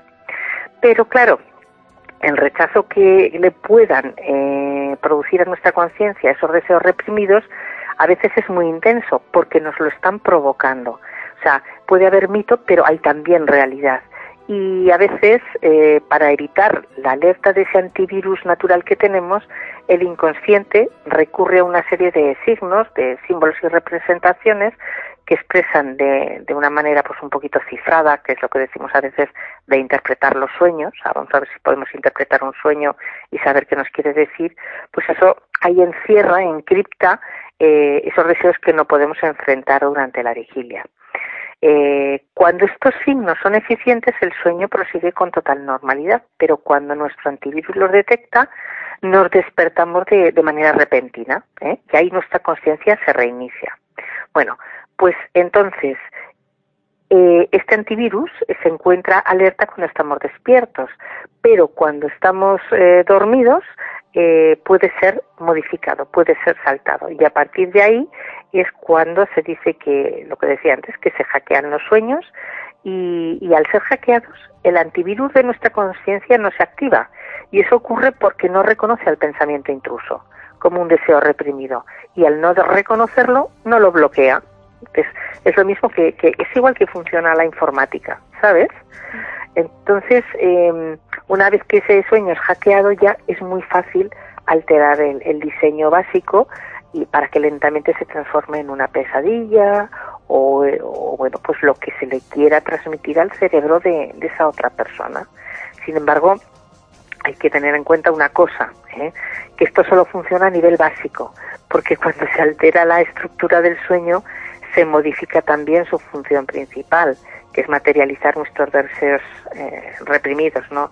Y por eso las pesadillas insertadas duran muy poco tiempo, por fortuna, y actos seguidos nos hacen despertar de, de una manera muy abrupta, ¿eh? O sea que, que bueno, pues eh, digamos que el inconsciente también ejerce una influencia determinada para, para detectar intrusos en el sueño casi no nos suele llevar a despertar, pero eso eh, solo, bueno, es que eso solo lo consigue la conciencia, pero lo que se hace es aislar los elementos invasores dentro de la misma pesadilla, siempre que los detecte, ¿eh? O sea que, que bueno, eso hay que, hay que tenerlo en cuenta, porque porque hay muchas eh, muchas formas de que se metan en nuestra mente. O sea, hay algunas eh, pesadillas intrusas que, que al ser proyectadas por otra conciencia, pues pueden ser larvas o gusanos y parásitos con que nos tropezamos en el plano astral cuando soñamos. Y esto a veces pues también puede ser simplemente que no nos lo haya enviado nadie, que nosotros nos hayamos metido ahí. Pero bueno, esto ya es más más complicado y nos metemos en otros en otros jardines que no vienen a cuento. Cuando dos personas están preocupadas por un mismo problema, ¿es fácil que conecten en un sueño telepático? Sí, sí, aunque eso sería más un sueño compartido, ¿eh? Eso sería más un sueño compartido, pero pero sí, eh, se puede hacer. No es que haya una predisposición especial, para, para tener este, este tipo de sueños, eh, porque los sueños telepáticos piensa que estén o no manipulados por uno de los soñadores, eh, pues bueno, tienen esa condición, pero mm, si tú estás preocupada por una cosa y digamos que uno de tus hijos está preocupado por otra, pues es muy fácil. Y sobre todo si estáis muy cerca, que se produzca un sueño compartido, que los dos soñéis con lo mismo, pero no sería un sueño telepático sería, mm, científicamente hablando, pues eh, sería un sueño compartido, no un sueño telepático. Como has dicho antes, para conseguir este tipo de sueños hay que practicar mucho. ¿Nos puedes dar algún consejo para llegar a tener un sueño telepático? Sí, sí, para tener un sueño telepático y además incluso que puede ser bueno, porque también existen los, los ayudadores de los sueños. Fíjate qué palabra, ¿eh? O sea que no todo es negativo, porque también se han utilizado los sueños telepáticos para ayudar a otras personas y nosotros también podemos podemos hacerlo, ¿eh? O sea, porque hay aquí personas eh, hay una figura muy importante que, fue Robert Van den Kastel, un antropólogo y investigador psíquico, que estudió mucho el fenómeno de los sueños y que hizo, mm, pues, un, creó un método conjunto con un psicólogo, con Henry Reed, que se llama la ceremonia del ayudador de sueños.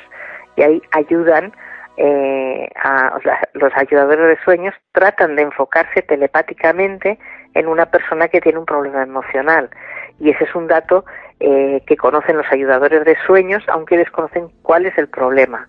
Y durante la noche pues le dedican toda su actividad onírica a ayudar a que la persona que tiene el problema pues bueno pues lo, lo entienda mejor.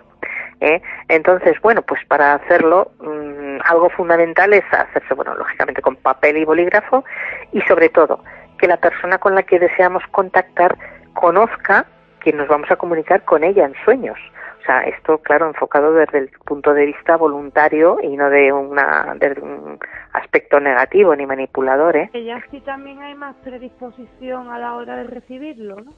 Exactamente, es que se crea una predisposición, así es. Entonces, eh, lo primero que hay que hacer es escribir antes de acostarnos el nombre de la persona con la que deseamos comunicarnos. Hay que ponerse de acuerdo con dicha persona para que haga lo mismo y al mismo tiempo escribir en un papel el nombre de la persona con la que se va a comunicar o a la que o que le va a enviar un sueño y, y la hora. Eh, la hora también es importante. No puede ser uno a las nueve y el otro a las doce. No, hacerlo los dos a la vez. Los dos a la vez. lo de escribir, sí, sí, sí. Entonces, eh, cuando ya nos tumbamos y nos relajamos, pues tratamos de dormirnos pensando en esa persona y al despertarnos anotamos en el papel todos los detalles del sueño, pues símbolos, personas, paisajes, objetos, lo que sea. Y acto seguido, pues hay que hablar con esa otra persona, llamarla o contactar con ella para preguntarle qué soñó, qué símbolos vio o qué recuerda. Entonces así puede, se puede comprobar si existe alguna conexión en un principio parece fácil, pero no lo es, ¿eh? Porque hay que ser constante e intentarlo unas cuantas noches seguidas. pero no creo yo que salga. No, no. a la primera no, pero se, se, puede conseguir porque de hecho hay mucha gente que lo consigue. ¿eh? Lo que pasa es que hace falta, pues eso, paciencia y, y tenacidad para repetirlo hasta que se, se produzca. Sí. Bueno, Maite, pues hasta aquí ha llegado el tema de esta noche, los sueños telepáticos. ¿Qué estás haciendo en tu blog últimamente? Que te tengo un poquito la pista perdida. bueno, pues ahora eh, no, no tengo, no estaba, estoy preparando precisamente hace poco, como hablaba de este tipo de sueños, eh, quiero también eh, con, hablar o explicar un poco lo que son los sueños compartidos, porque hay confusiones, como son muy similares, pero no iguales, no, no tienen la misma raíz, no es lo mismo. Eh, estoy preparando un artículo para, para explicar realmente qué son los sueños compartidos, lo que conocemos hasta el momento, las investigaciones que, que se han realizado y así poder aclarar un poco. Yo es que soy muy apasionada del mundo de los sueños y entonces considero que todo lo que se pueda trabajar a ese respecto y se pueda eh, aclarar a la gente para que vaya descubriendo ese fabuloso mundo que, que tenemos ahí. Y además es que lo tenemos pues de una manera tan sencilla como es cuando cerramos los ojos y nos dormimos. Pues pues yo ahí sigo buceando. Y luego pues sigo también con mi tarot que es mi, mi gran pasión por otro lado y, el cual pues sigo aprendiendo día a día y voy colgando también cositas eh, me gusta me gusta es una un, oráculo que, que tiene tanto eh, fíjate Carl Jung estaba era un apasionado del tarot eh, hablaba de los arquetipos y, bueno y, y, grandes maestros tenemos un Alejandro Jodorowsky eh, que es otro personaje fantástico y que también es un enamorado del tarot son grandes sabios que, que han sabido ver en, en esta mancia pues pues un gran trasfondo, ¿no? Y yo pues sigo por ahí buceando. Hace poquito.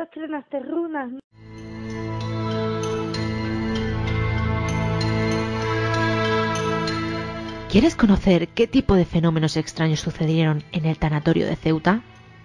¿Qué se aparece en la curva de los gitanos de San Andrés de la Barca?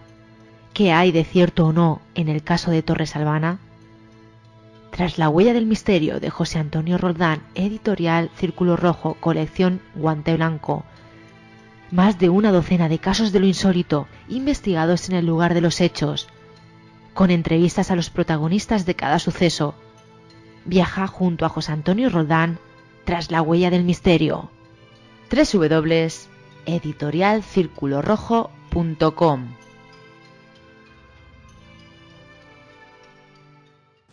Esta noche tenemos con nosotros a nuestra compañera Tamara, Tamara Sánchez de Enigmas de Medianoche, que viene a compartir con nosotros una, una investigación, su última investigación. Buenas noches, Tamara.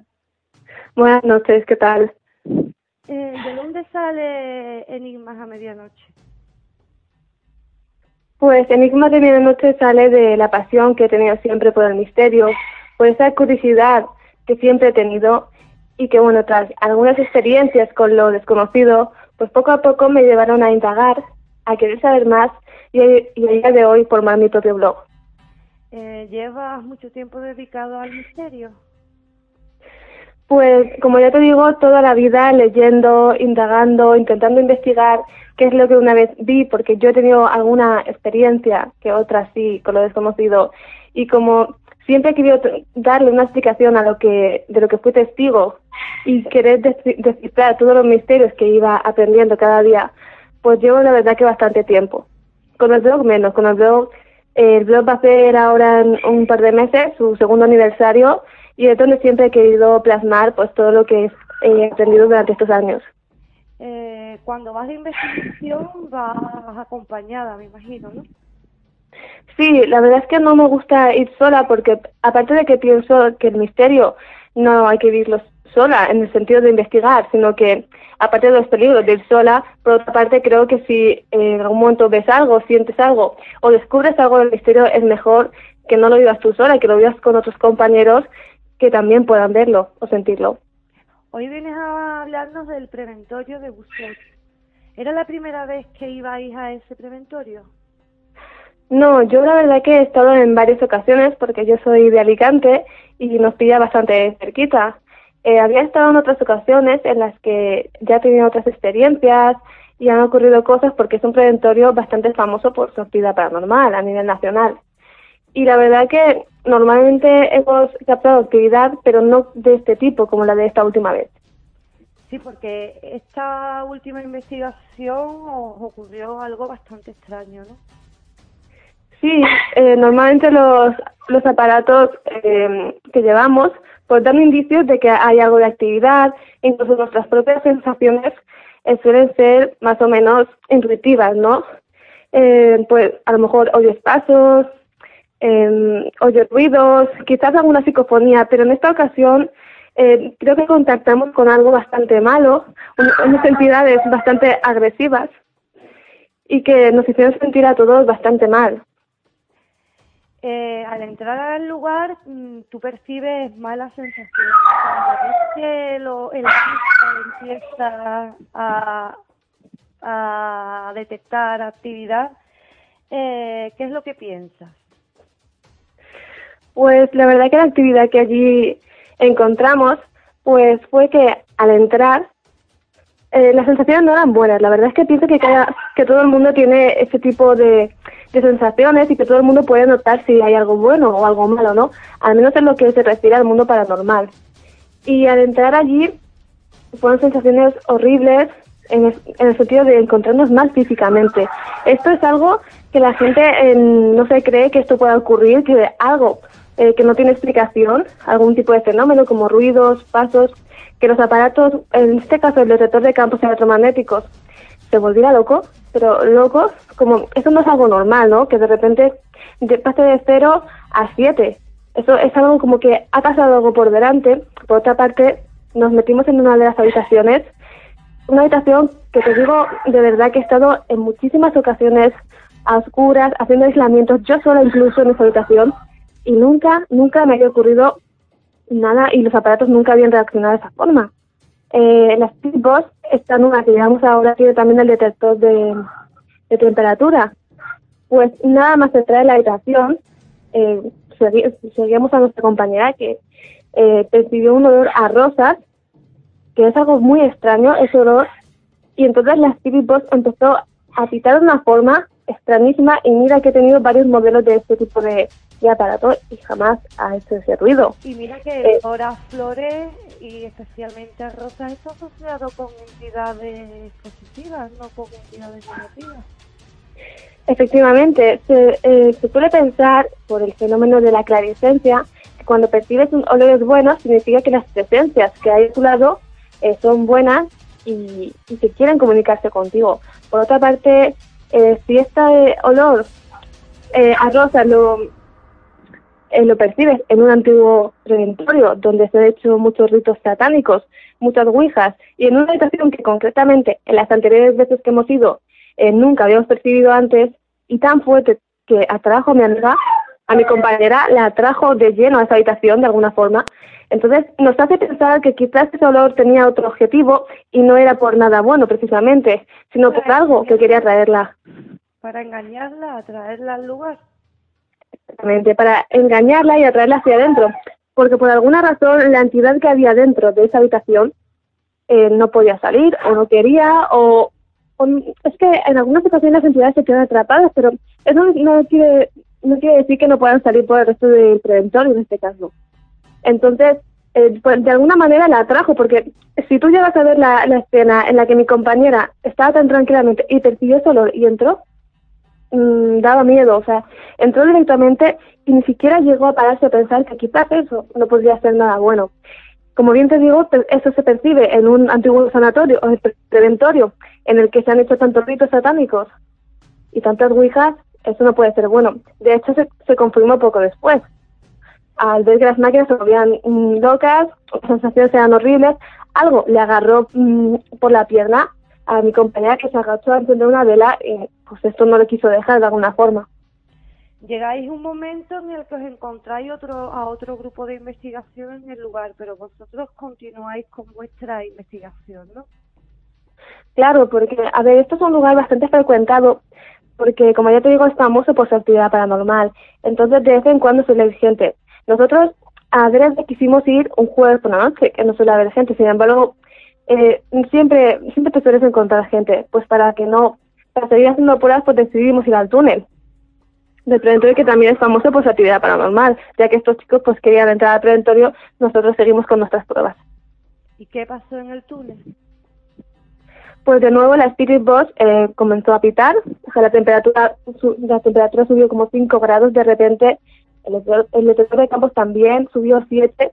Es algo extraño y repentino, esto no es algo normal en este tipo de aparatos. Eh, solo, es, solo pasa esto cuando detecta una energía muy poderosa, una energía muy agresiva y que a veces da miedo, porque claro, esto solo indica que lo que tenemos eh, al lado nuestra y que nos está haciendo sentir tan mal es algo mm, muy agresivo y muy malo, algo que no me había encontrado nunca y que, bueno, probablemente sea fruto de los rituales que se han hecho a lo largo de, este, de estos años y creo que concretamente del último. Sí, esa pregunta, esa misma pregunta la formulabas tú en el blog a los lectores, que, que si creían que lo que había pasado esa noche podría ser fruto de, de algún ritual eh, realizado allí en el preventorio. Sí, porque lo cierto es que mm, se han hecho muchísimos rituales, muchísimas ouija, muchísimos tipos de ritos de los que eh, yo los he visto, los he encontrado allí en mis investigaciones, pero parece ser que esta actividad, pues si la relacionamos con el último ritual, el breve tiempo que transcurre entre una cosa y otra, parece ser que es más que lo ha provocado este último ritual que por lo que me han comentado amigos que son expertos en la materia no estaba acabado y no estaba bien hecho. Pero esto, ojo, esto no significa que aunque no esté bien hecho el ritual, eh, no, no pueda provocar que se abra esa puerta o que pueda traer algo malo. De hecho, lo atrae de igual forma, pero claro, al no poder, al no estar terminado y no cerrar esa puerta, esa entidad maligna se queda ahí. Claro, ha dejado el canal abierto. Exactamente, pero es que la mayoría de los rituales que se hacen allí, o al menos los que yo tengo constante, que he visto, eh, no están terminados o están mal hechos. Esto, como bien te digo, abre puertas, pero no se pueden cerrar, o al menos si no hubo un experto no las puede cerrar. Esto va trayendo poco a poco entidades no deseadas a este lugar que ya de por sí, si tenía sus almas en pena y su propia actividad, genera que esto sea más fuerte, más potente y que quizás nos tengamos que pensar un par de veces si ir o si será es para arreglar lo que otros han dejado abierto. ¿Cómo os encontrabais los días posteriores a la investigación? Pues la verdad que eh, normalmente cuando yo llego de una investigación, eh, pues hago mis limpiezas, mis cosas y me suelo sentir bien. Bien en el sentido de normal, no, no tengo ningún problema. Pero en esta ocasión eh, la molestia duró bastantes días. Era, en mi caso, era pues un dolor de pecho, un malestar constante, por más limpiezas, por más incienso, por más tipo de métodos que utilizaba no, no se iba. Y esto solo significa que estábamos en lo cierto con nuestras sensaciones y que, y que lo que nos habíamos encontrado no era nada bueno. Además de que allí en el preventorio, ya te digo, que nos sentimos de primera mano, en ese momento era un malestar tan horrible que tuvimos que salir de aquella habitación de la que te estaba comentando antes. Cuéntanos, para aclarar un poquito conceptos, ¿qué son los espíritus desencarnados? Pues los espíritus desencarnados eh, son almas en que no desean irse, que no quieren evolucionar, porque se han quedado de alguna forma allí, en este lugar, ¿no? En, concreto en el territorio de Busot, ¿no? En este caso. Aunque esto puede ocurrir en una casa, en cualquier otro edificio, en cualquier parte del mundo puede ocurrir esto, ¿no? Pero en este caso sería en el preventorio. este tipo de entidades se quedan apegados a esa casa de alguna forma porque quizás algo falleció allí, hay, hay, alguien ahí que no, no deja que se vayan y en algunas ocasiones puede ser muy agresivos. En ocasiones se trata de espíritus mm, malignos, muy poderosos, que son capaces de atraernos hacia ellos, como en este caso estábamos hablando de la habitación, ¿no? Pues sería algo así, capaces de hacernos daño, capaces de engañarnos, capaces de cogernos, incluso de seguirnos a casa, que ese es el miedo que todo investigador tiene. Llevarlos a casa porque se te pueden pegar. Claro, porque eh, ya no solo te afecta a ti como, como persona, sino que eh, si no vives solo en tu entorno, pues también te pueden afectar. Y en tu vida diaria, poco a poco, eh, te van cogiendo la energía, te van, te van haciendo la vida imposible, empiezan a moverse cosas, empiezan a pasar cosas extrañas que hacen que la vida sea imposible. Y claro, si se quedan y, y no se van, es el miedo constante que todo investigador tiene. Pero bueno, con limpiezas, con ayuda, con mucho respeto, pues quizás esto no, no pase, pero claro, depende de la entidad con la que te encuentres. Entonces, en esta última ocasión sí que tuvimos ese miedo, porque el malestar persistía durante varios días y tuvimos que acudir a una curandera para ver si nos podía limpiar esos, espíritus desencarnados. Y ya para terminar, Tamara, eh, danos algunos consejos por si alguno de nuestros oyentes quiere irse de, de investigación, que vaya seguro. Pues lo primero es llevar siempre buenos amuletos eh, y con muchísimo respeto, respeto a este tipo de sitios porque lo primero que se, que se dice es que hay que pedir permiso para ir a un lugar, eh, que allí es tener muchísimo respeto. Después de cada investigación hay que limpiarse con agua y sal, poner incienso, poner laurel. Si se ve encontrar con una entidad tan agresiva como nosotros nos encontramos en su día, eh, acudir a, gente que te pueda ayudar, ya no digo curanderas, porque esto va también cada uno en las creencias de cada uno, que en mi caso no, no era algo habitual, pero que decidí probar. Eh, lo importante es limpiarse de todas las energías negativas y ir siempre muy bien protegido y con mucha cautela. ¿Y pensáis volver al preventorio? Pues no lo descartaría porque creo que sería interesante investigar ese tipo de fenómenos porque he ido en varias ocasiones y esta es la primera vez que me ha ocurrido algo así. En las otras eh, ocasiones que acudí, la actividad era distinta, entonces quizás puede ser que esta actividad sea algo temporal o no, puede ser que se haya quedado, o quizás acudir con alguien que pueda cerrar esas puertas que son abiertas de manera, de cualquier manera y que las pueda cerrar o pueda hacer algo, porque creo que si se siguen abriendo puertas y nadie va y nadie hace nada, pues eh, será peor. ¿No te da miedo? Bueno, eh, yo creo que a veces la curiosidad eh, vence al miedo, aunque sí que es cierto que inquieta bastante, pero bueno, creo que hay que investigarlo y, tiene que haber alguien que lo investigue, ¿no? Pero bueno, sí que inquieta bastante. Te puedo decir que estos días no he estado precisamente eh, como en otras ocasiones, he estado más inquieta de lo normal, pero bueno, creo que, que sería una buena opción volver y intentar indagar e investigar qué es lo que ocurre realmente allí y si se puede hacer algo. Bueno, Tamara, muchas gracias por haber estado aquí esta noche. Antes de irte, eh, recuérdales a los oyentes cómo pueden encontrarte. Pues me puedes encontrar en enigmasdemedianoche.com, que es mi blog, y en Facebook, en Enigmas de Medianoche, os aparecerá mi página y ahí podéis encontrar pues todo tipo de, de temas paranormales, mis investigaciones y todo lo que suelo hacer durante este tiempo y, lo, y los futuros proyectos que voy a tener. Bueno, pues te esperamos prontito, Tamara. Buenas noches. Claro que sí. Muchas gracias. Buenas noches.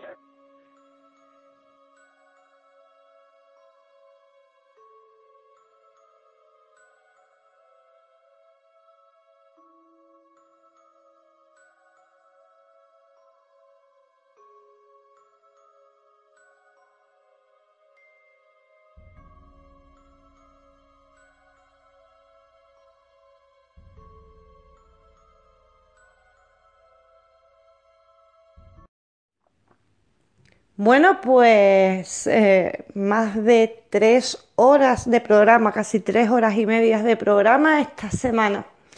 Espero que os haya gustado. Daros las gracias a vosotros por estar ahí. Y, como no, a nuestra entrevistada de esta noche por compartir ese testimonio con todos nosotros.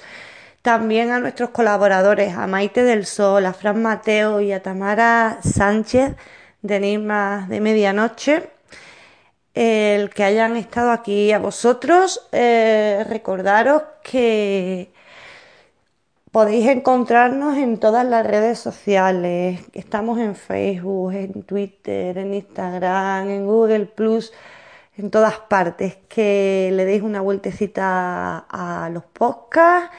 Y recordaros que en el próximo programa os espero aquí con más y mejor.